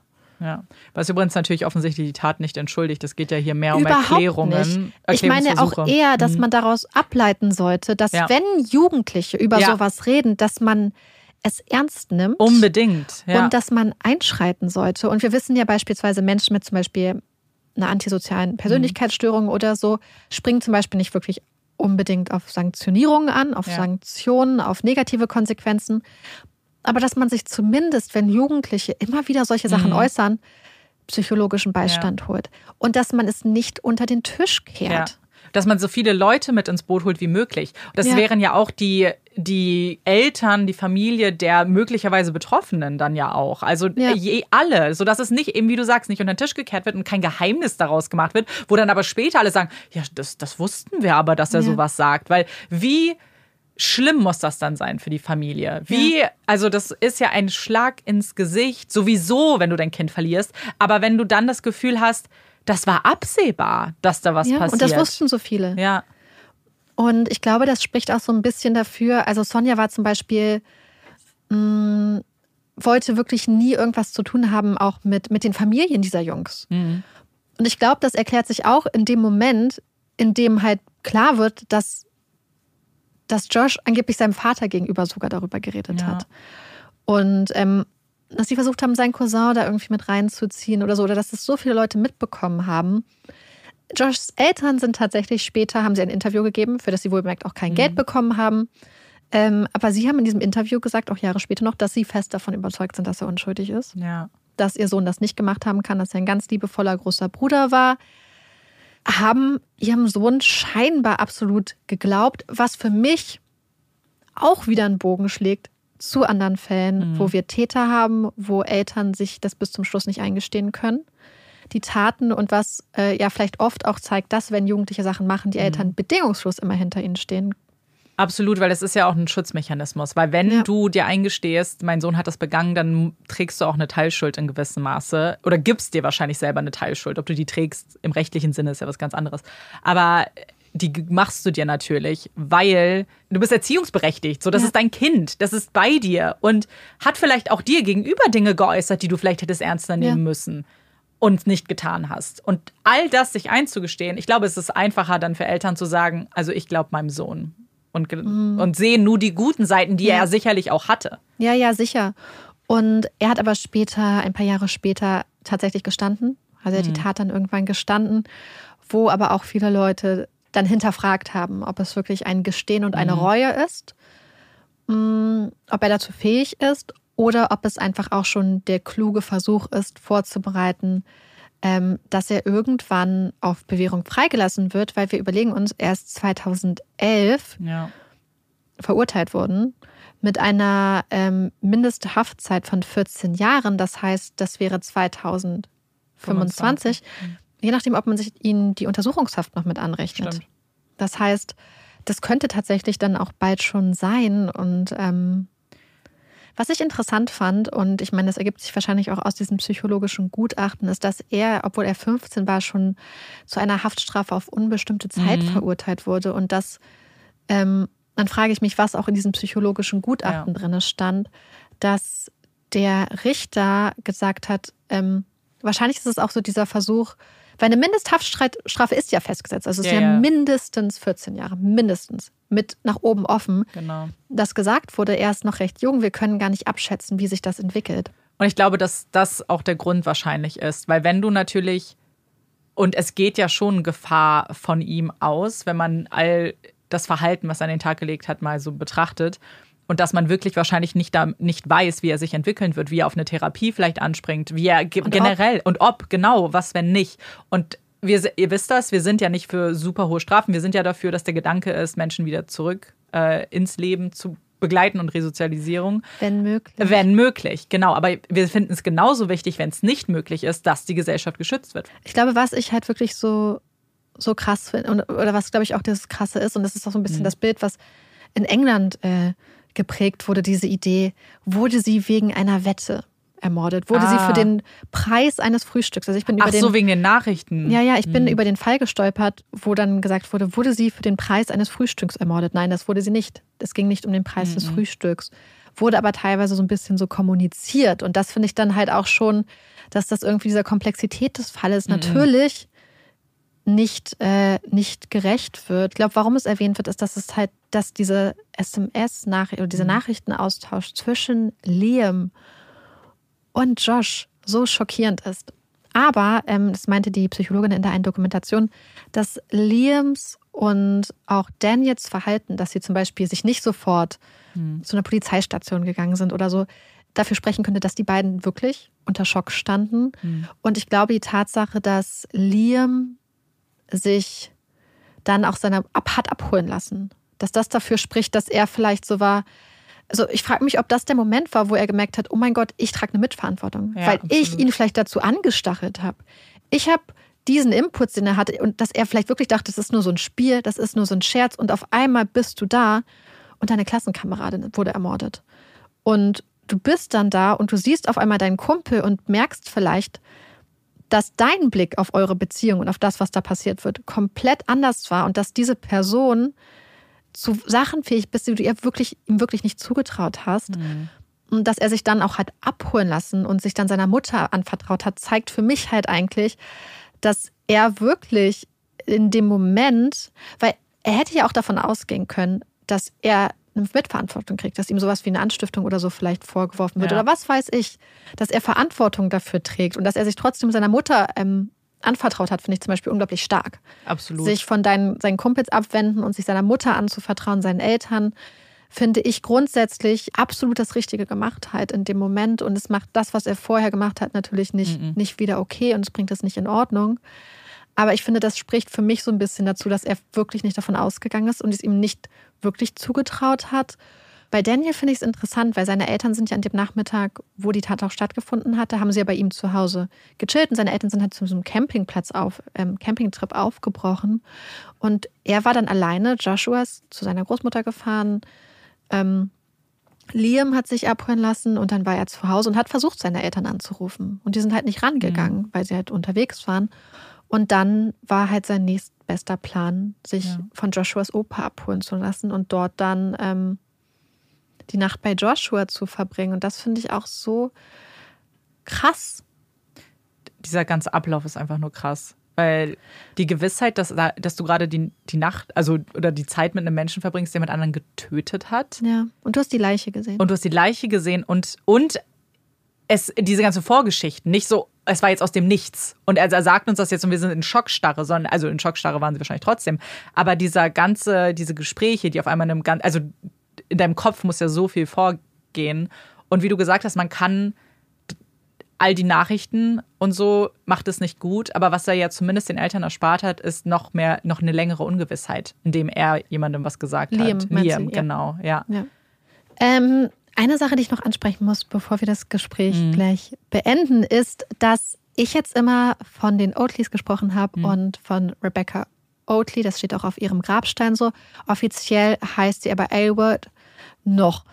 Die Familiengeschichte ist da ein bisschen komplizierter. Sie hieß offiziell noch Rebecca Elwood, das ist der Name ihres Vaters. Aber sie hatte wohl vor, mit 16 zu ihrem 16. Geburtstag ihren Namen offiziell in Oatley mhm. zu ändern. Es gab dann auch bei der, also ich habe es jetzt nicht mit reingenommen, weil es halt so sehr persönliche Sachen mhm. der Familie waren, wo ich dachte, das hat auch letzten Endes nichts mit dem Fall zu tun. Wollte ich nur sagen, weil man den Namen, den Fall immer unter Rebecca Elwood auch findet.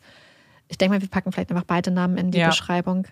Oh, danke, dass du uns den Fall mitgebracht ja. hast, dass wir über Rebecca. Wir sind gespannt, ähm, was ihr für Gedanken zu dem Fall habt, ob ihr ihn kanntet, generell, ob ihr auch so frustriert wart, vielleicht äh, wie wir beide auch mit dem Kopf geschüttelt habt.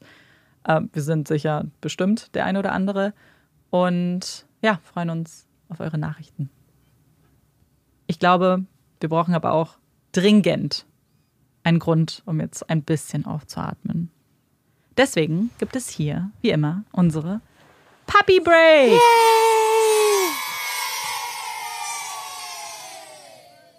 Und wir hatten ja schon ein paar sehr, sehr schöne Frühlingstage in letzter Zeit. Heute nicht so und gestern auch nicht so. Aber sie kommen auch wieder, äh, habe ich im Wetterbericht gesehen. Und wenn ich an Frühling denke und an die schönen Blumen und so, denke ich zwangsläufig auch an Schmetterlinge. Und deswegen gibt es eine kleine Schmetterlingsbreak und mit ein paar ganz interessanten Fakten. Zum einen, ich weiß nicht, ob du es schon wusstest, aber wusstest du, wie lange es Schmetterlinge schon gibt? Nein. Seit es die Dinos gibt. Als es Dinos gab, gab es schon Schmetterlinge. Das Gab heißt mindestens 135 Millionen Jahre. Gab es die auch bei ein, ein Land von in einem Land vor Das unserer gibt's. Zeit? Ich glaub, Gab's da ja. Schmetterlinge? Äh, Also korrigiert mich, vielleicht habe ich so ein komisches Bild im Auge, aber ich habe das Gefühl, es gab so kleine Wesen, die aussahen wie Schmetterlinge. Aber vielleicht habe ich es falsch Vielleicht ist es auch. Fake-Erinnerung. Ihr werdet Ja. uns bestimmt Ja. Aber, also das ist ja ein Konzept, was ganz, ganz gruselig für mich ist. Weil überleg mal, 135 Millionen Jahre? Ich kann das gar nicht einschätzen. Ich auch nicht. Gesagt. Das, ich überhaupt nicht. Das ist ja, also Zeit ist generell ein großes Phänomen. Und eigentlich gibt es Schmeck Schmetterlinge auch in fast jedem Lebensraum. Also egal, wo man auf der Welt ist, gibt es irgendeine Art von Schmetterlingen. Und es gibt weltweit rund 180.000 unterschiedliche Arten von Schmetterlingen. Echt? Wahnsinn, oder?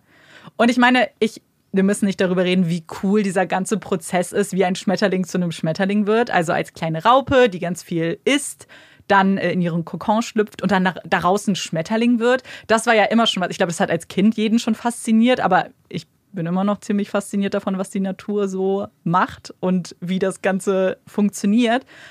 Und ich habe natürlich auch noch geguckt, ähm, was so ein paar interessante Fakten zu Schmetterlingen sind. Und zwar der größte Schmetterling der Welt ist der asiatische Atlasspinner. Und er hat eine Spannweite von bis zu 30 Zentimetern. Ist also richtig groß. Hier ist auch ein kleines Foto übrigens, Marike. Der ist, also wenn man den auf der, der halt, also als Vergleich sagt man, wenn du beide Handflächen nimmst ungefähr, also sind jetzt, kommt auf die Handflächen offensichtlich an, aber so groß kann er sein. Das Traurige an dem ist, der lebt nur zehn Tage. Und dann stirbt er. Er hat also, er sieht sehr schön aus, aber ist nur von kurzer Dauer. Ganz interessant ist es auch, äh, Schmetterlinge können nur fliegen, wenn sich ihre Flügel aufgewärmt haben. Das, also sie müssen, das machen die meisten Schmetterlinge am Tag über Sonne, aber es gibt natürlich auch Nachtfalter. Und das ist ganz interessant. Die machen das nämlich durch das Vibrieren ihrer Flügel und aus dem Bewegen, also die Muskeln, die sich bewegen, erzeugen sie Wärme und können deswegen fliegen. Und als letzter kleiner Fakt. Schmetterlinge sind kurzsichtig. Sie können nur 10 bis 12 Meter weit sehen und alles, was weiter weg ist, nehmen sie ganz verschwommen wahr. Was aber auch interessant ist, im Gegensatz zu uns Menschen erkennen Schmetterlinge dafür aber UV-Farben sehr viel deutlicher. Bist du kurz- oder weitsichtig? Kurzsichtig.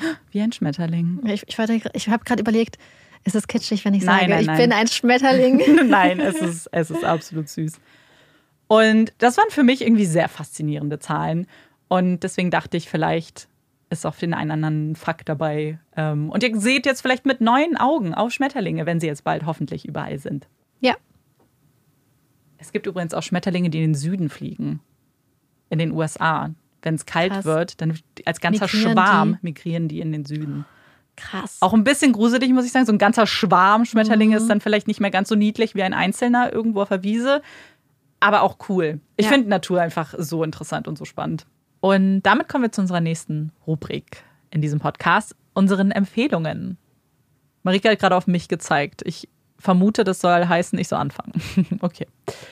Ich möchte euch eine Doku empfehlen, die ich auf Amazon Prime geguckt habe und die heißt Lula Rich und handelt von der MLM-Firma LuLaRoe.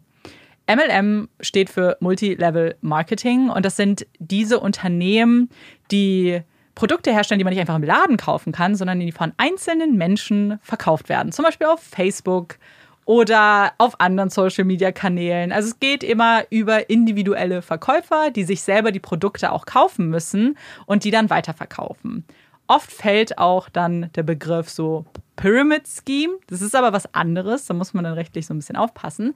Aber um eine solche Firma geht es. Und LuLaRoe stellt Kleidung her, ist bekannt für ihre sehr bunten, sehr bemusterten Leggings.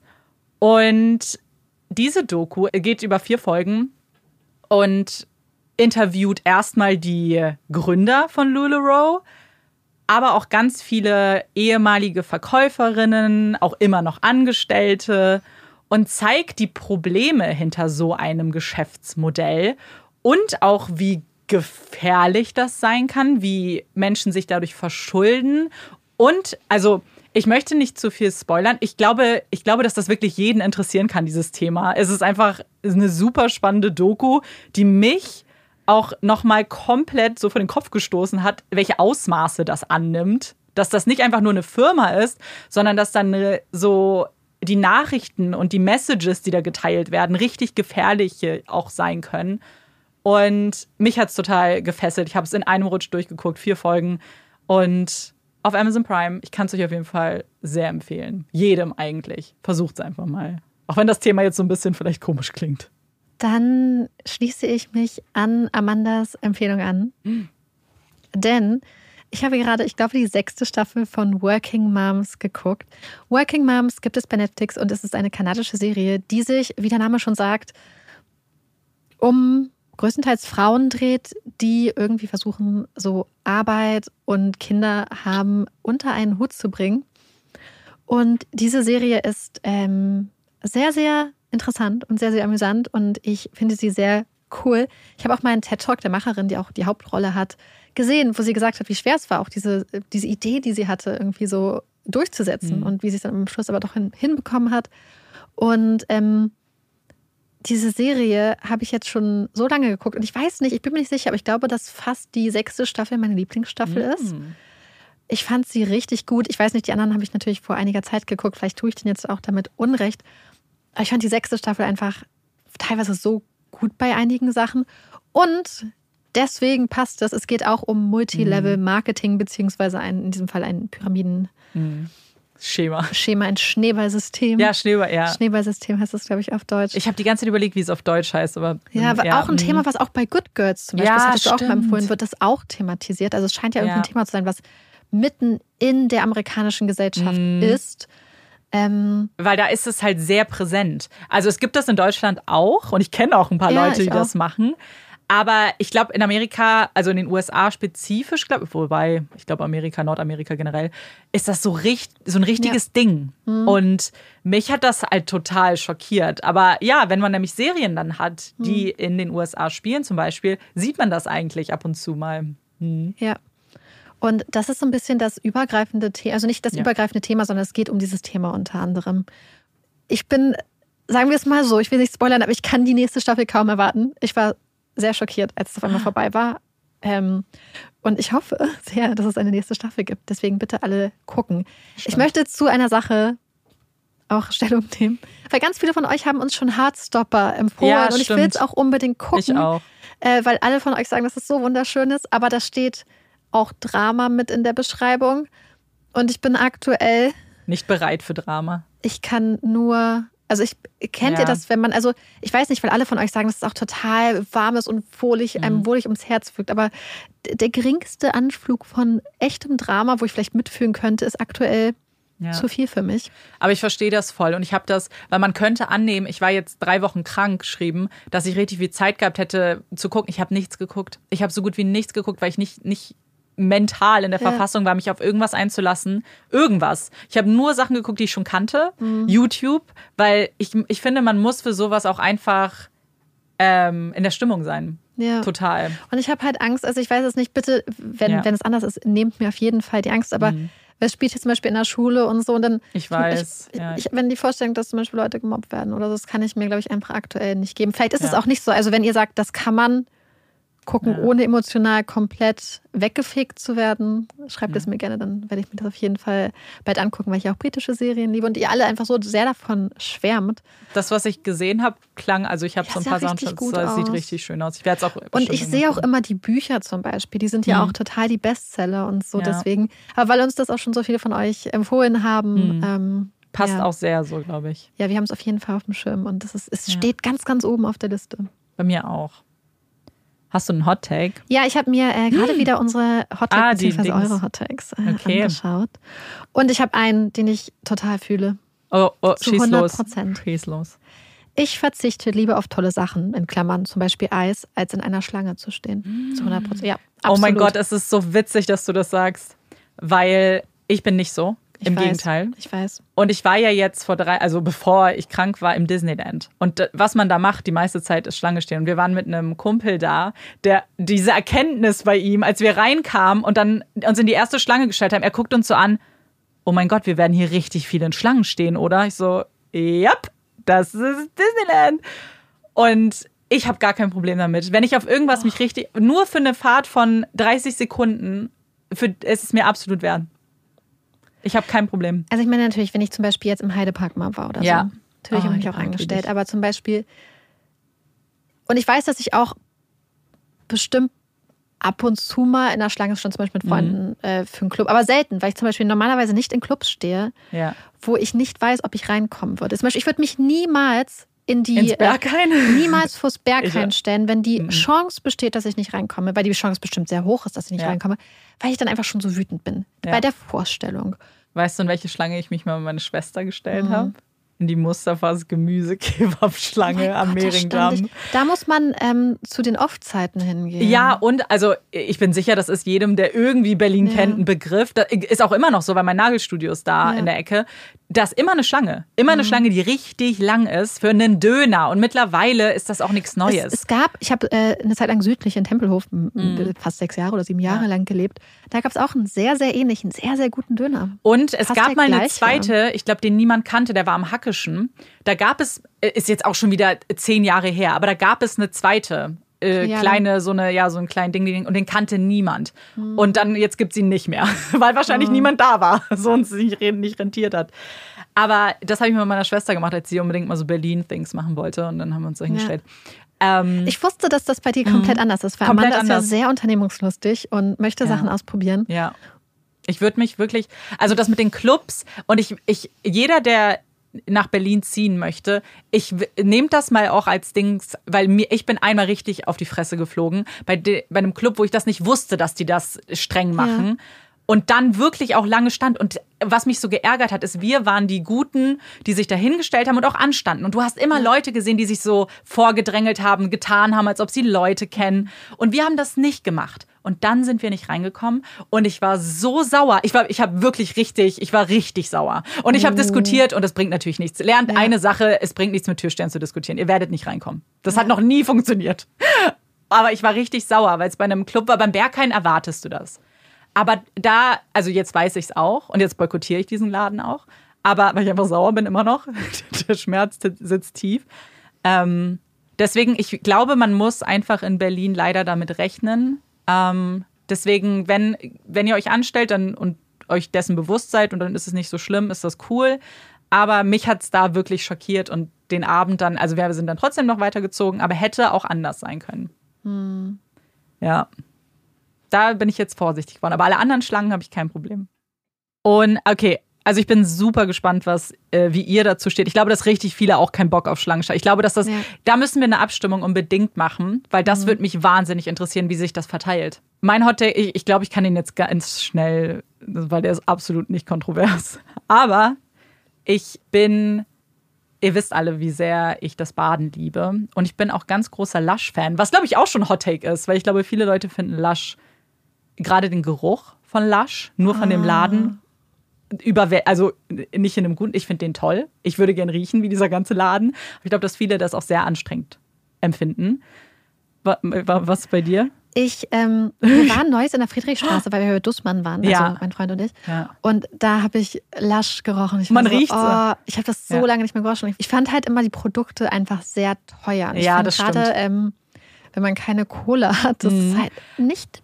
Aber da habe ich jetzt einen Tipp für dich, weil mein Hot Take ist, die Badebomben bekommen immer sehr, sehr viel Aufmerksamkeit. Nehmt nicht die Badebomben, sondern die Schaumbäder. Oh. Weil die benutzt man nicht eine für eine Bade, sondern die, die krümelt man so ins Wasser. Eine so eine Schaumbombe, nenne ich es jetzt mal, aber es sind halt diese Schaumbäder, reicht euch mindestens für viermal, aber eigentlich noch viel, viel länger. Was denn? Wer ist überrascht, dass Amanda einen Badeschaumpottling hat? Niemand in diesem Leben. Keiner so. Aber das ist so nicht die Badebomben, weil die ist sind, glaube ich, dein so Hottag? Ja. Das ist dein Hottag. Nimm- das ja. ist eine Empfehlung, Amanda. Vielleicht beides. Äh, Ich liebe Lush, ist mein Haut. ich liebe den Geruch von Lush, ich liebe alles an Lush. Aber mir kommt das auch, weil ich habe ja, ich habe ja keine Badewanne, deswegen komme ich nicht in den Genuss. Es gibt auch Duschsachen, aber es ist nicht, es ist nicht das Gleiche. Und ich, viele der Produkte finde ich auch cool. Die haben ja auch Skincare und Masken und so und vieles davon mag ich auch. Aber natürlich ist auch viel so, ich liebe es halt zu baden und ich liebe das auch so zu zelebrieren, wenn ich bade. Und ich hatte, als ich jetzt in Paris war, in meinem Hotel ähm, eine Badewanne. Und das Witzige war, weil die, äh, meine Kollegin, die auch meine Freundin ist, die äh, immer unsere Hotels bucht, die schreibt das jetzt schon immer rein. Das hat, sie mir gar nicht erzählt, dass sie es gemacht hat. Aber ich war gleich so, oh mein Gott, ich habe eine Badewanne. Sie so, ja, ich habe es reingeschrieben als Notiz. Richtig lieb. Hallo, Anita. Ja, lieb, danke, Anita. Und äh, das Witzige war, dann war sie irgendwann neidisch und dann habe ich immer gesagt, ja, du kannst dir ein Zeitfenster in meiner Badewanne buchen. Dann hat sie sogar einmal gebadet, weil wir sind dann nämlich zusammen zu Lush und dann habe ich mir so eine Schaum, äh, so ein Schaumding gekauft. Es ist wirklich richtig nice und viel besser als die Badebomben. Weil das ist wirklich teuer. Wenn du es einmal reinwirfst und dann ist es ist halt nett und schön, aber die Schaumdinger reichen euch viel länger. Und die sind dann preislich ja ungefähr gleich. Ich kann ja immer nicht so lange in der Badewanne sitzen. Oh. Aber wieso? Ich glaube, das ist So so, ein ähnliches Gefühl, wie wenn ich in der Schlange stehe. Oh mein das Gott, ist einfach jetzt- körperliches Unwohlsein. Ich Echt? liebe die Vorstellung, in der Badewanne zu sein, grundsätzlich. Also die Idee finde ich schon cool. Aber ich merke dann, dass ich dann irgendwie gefühlt nach zwei Minuten bin ich dann schon so, oh, man kann nicht Aber machst du denn nichts dabei? Weil ich glaube, Hä? das Problem an Leuten, also die das nee, ich sagen, mag das, ist, das körperliche Gefühl. Ich, das Okay. macht mich komplett fertig. weil ich gucke dann immer Serien dabei oder, also eigentlich gucke ich immer Mhm. Ich habe Serien. aber festgestellt, was nämlich meine Sache Mhm. ist. Was ich nämlich zum Beispiel, ich mag aber grundsätzlich warmes Wasser. Aber ich habe es jetzt Ja. nämlich analysiert, weil ich es nicht verstehen konnte, warum ich Baden nicht Ja, ab kann so gut. ja. Und ich, manchmal ist Baden ja auch wirklich angenehm oder wenn man irgendwie erkältet ist oder so. Mhm. Aber warum meine Vorstellung immer, also warum es nicht so ganz meins ist, aber warum ich zum Beispiel theoretisch gerne dusche. Und ich glaube, es ist dieser Wechsel, den ich brauche am ganzen Körper aus heiß-kalt. Dass ich Ach diese so. Möglichkeit haben muss, dass, wenn ich jetzt zum Beispiel meine Beine abspüle, dass sie nachher auch wieder kalt sind. Dass nicht alles warm ist und alles ist warm. Sondern dass ich quasi frei bestimmen kann. Ja. Und dass es dann auch abwechselnd warm und kalt ist oder kühler. Und dass einfach dieses, der ganze Körper ist umschlossen mit etwas Warmen, mir nicht zuzusagen. Ja, ich brauche tatsächlich gleichbleibende Temperatur. Mich stört, es wäre, würde es tatsächlich sehr stören, wenn es Unterschiede gibt. Das ist auch zum Beispiel in einem Pool so, wenn es dann manchmal, das hatte ich jetzt im Urlaub, weil manche Stellen einfach äh, im Schatten lagen und dementsprechend nicht so behe- beheizt waren, weil die Sonne nicht drauf kam. Das hat mich so gestört, dieser Temperaturunterschied. Mhm. Ich mag, ich, ich finde dann nicht mal, es muss warm sein, aber wenn es so gleichmäßig kühl ist, finde ich es sehr schön. Aber wenn auf einmal so ein kalter Strom kommt, so macht mich komplett kirre. Deswegen liebe ich einfach so. Deswegen Badewasser ist dann ja auch normalerweise so gleichbleibend. Klar, irgendwann kühlt es ab, aber ich lieb's. Es haben sehr viele Leute sehr viel erfahren, was sie wahrscheinlich nie wissen wollen. Nein, über, über uns. Übrigens, wir sind nicht von Lush gesponsert. Das Nee. war jetzt unbezahlte Werbung. Aber Lush, wenn du das hier hörst, ich würde mich auch von euch sponsern lassen. Vor allem, als ob ob Lush ein Mensch wäre, der das so hört. So eine einzige Person. Weil es, es oh. ich, lie- ich, ich habe jetzt den Geruch in der Nase und ich lieb's. So. Ja, so damit ähm, Das schließen wir die Folge Problem ist, wir machen jetzt im Anschluss noch eine Quatschfolge. Nehmen wir Ja. jetzt auf. Und jetzt haben wir, sind wir richtig schon im Flow. Das ist richtig gut. Deswegen Äh, ist kein Problem, sonst gut. Ja, es ist, es ist perfekt. Weil wir haben uns nämlich gedacht, dadurch, dass wir jetzt schon wieder ein bisschen länger weg waren und auch Mhm. voll viel Lust haben, mit euch ein bisschen zu quatschen, haben wir euch, ja offensichtlich, habt ihr es mitbekommen hoffentlich, bei Instagram gefragt nach euren Fragen oder nach Mhm. Themen, über die wir mal quatschen sollen. Und äh, die werden wir uns jetzt gleich holen Rausholen äh, holen und und dann schnappen. ein- noch mal ein bisschen Quatschen. schnacken. Weil ihr seht ja, was passiert. So jetzt quatschen wir schon zu viel und Ja, weil Amanda und ich uns auch einfach lange nicht gequatscht haben. nicht gequatscht, ausgequatscht. Ja, Ja. das ist true. Deswegen, wir beenden jetzt aber diese reguläre Folge. Ihr könnt dann eure Äuglein offen halten äh, für eine zweite Folge, die dann demnächst mal Irgendwann. kommt. Wir wissen natürlich nicht was. Deswegen hilft es übrigens auch, wenn ihr uns abonniert. Weil dann müsst ihr nicht immer aktualisieren, sondern kriegt eine Benachrichtigung. Dann äh, ist das noch einfacher für euch. Also wenn ihr Ja. da, wo ihr Und uns wir freuen hört, uns. natürlich, wir freuen uns sowieso. Weil, was wir nämlich zum Beispiel auch gehört haben, was wir vorher nicht wussten, das können wir mit euch teilen. Das ist ganz interessant, dass bei Spotify einem kaum neue Inhalte Stimmt. vorgeschlagen werden, beziehungsweise das meinten halt viele Leute zum Beispiel, weil auch Leute von Funk und so da geredet haben über das Podcast-Netzwerk und dass sie deswegen zum Beispiel immer gegenseitig ihre Formate in den Formaten beworben haben, Ja. in den Podcasts, weil bei ähm, Spotify ist es total schwer, auf neue Inhalte aufmerksam zu werden, beziehungsweise Ja. sie werden einem halt nicht einfach vorgeschlagen bei Podcasts. Und deswegen hilft es uns total, äh, Bewertungen, vor allem eure Weiterempfehlung. Leute, ihr wisst es, wir haben es schon ganz oft gesagt. Mhm. Ja. Letzten Endes, wir sind ein kleiner Indie-Podcast. Das heißt, Ja. eure Empfehlungen sind eigentlich das, was uns geholfen hat zu wachsen ja, absolut. und äh, uns auch geholfen hat, dass wir jetzt zum Beispiel auch Werbung machen können, dass wir diese Größe erreicht dass haben. wir Partner auf uns aufmerksam werden Ja. überhaupt und dass die Leute mit uns zusammenarbeiten wollen, ist ja nur, weil ihr und Ja. weil wir euch im Rücken haben quasi. Ja. Und das ist, äh, ich glaube, man kann gar nicht ausdrücken, wie dankbar wir dafür auch sind. Ja. Und deswegen ein riesengroßes Dankeschön. Und an die, die es vielleicht einfach nicht gemacht haben, weil ich bin auch jemand, der das immer vergisst, Leute zu abonnieren. Und guck, äh, ich bin auch auf dem Weg der Besserung und mache auch richtig viel jetzt. Ich abonniere alle Podcasts jetzt auch. Deswegen, äh, wenn es hilft uns und es hilft halt jedem, der nicht immer aktualisieren möchte, weil wir ja nicht so gut darin sind zu kommunizieren, wann genau unsere Folgen kommen. Aber dann beenden wir diese Folge vielleicht mit den, mit diesen Worten und mit dem großen Dankeschön an euch alle. Und wir hoffen, sie hat euch gefallen. Wir freuen uns wie immer auf eure Nachrichten und hoffen, ihr hört uns auch beim nächsten Mal zu. Ich bin Amanda Ich bin Marike. und das ist Puppies in Crime. Tschüss.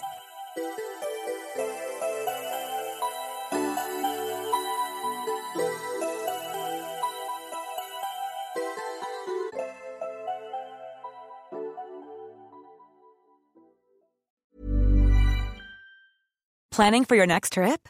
Elevate your travel style with Quince. Quince has all the jet setting essentials you'll want for your next getaway, like European linen, premium luggage options, buttery soft Italian leather bags, and so much more. And is all priced at 50 to 80% less than similar brands. Plus, Quince only works with factories that use safe and ethical manufacturing practices. Pack your bags with high-quality essentials you'll be wearing for vacations to come with Quince. Go to quince.com slash pack for free shipping and 365-day returns.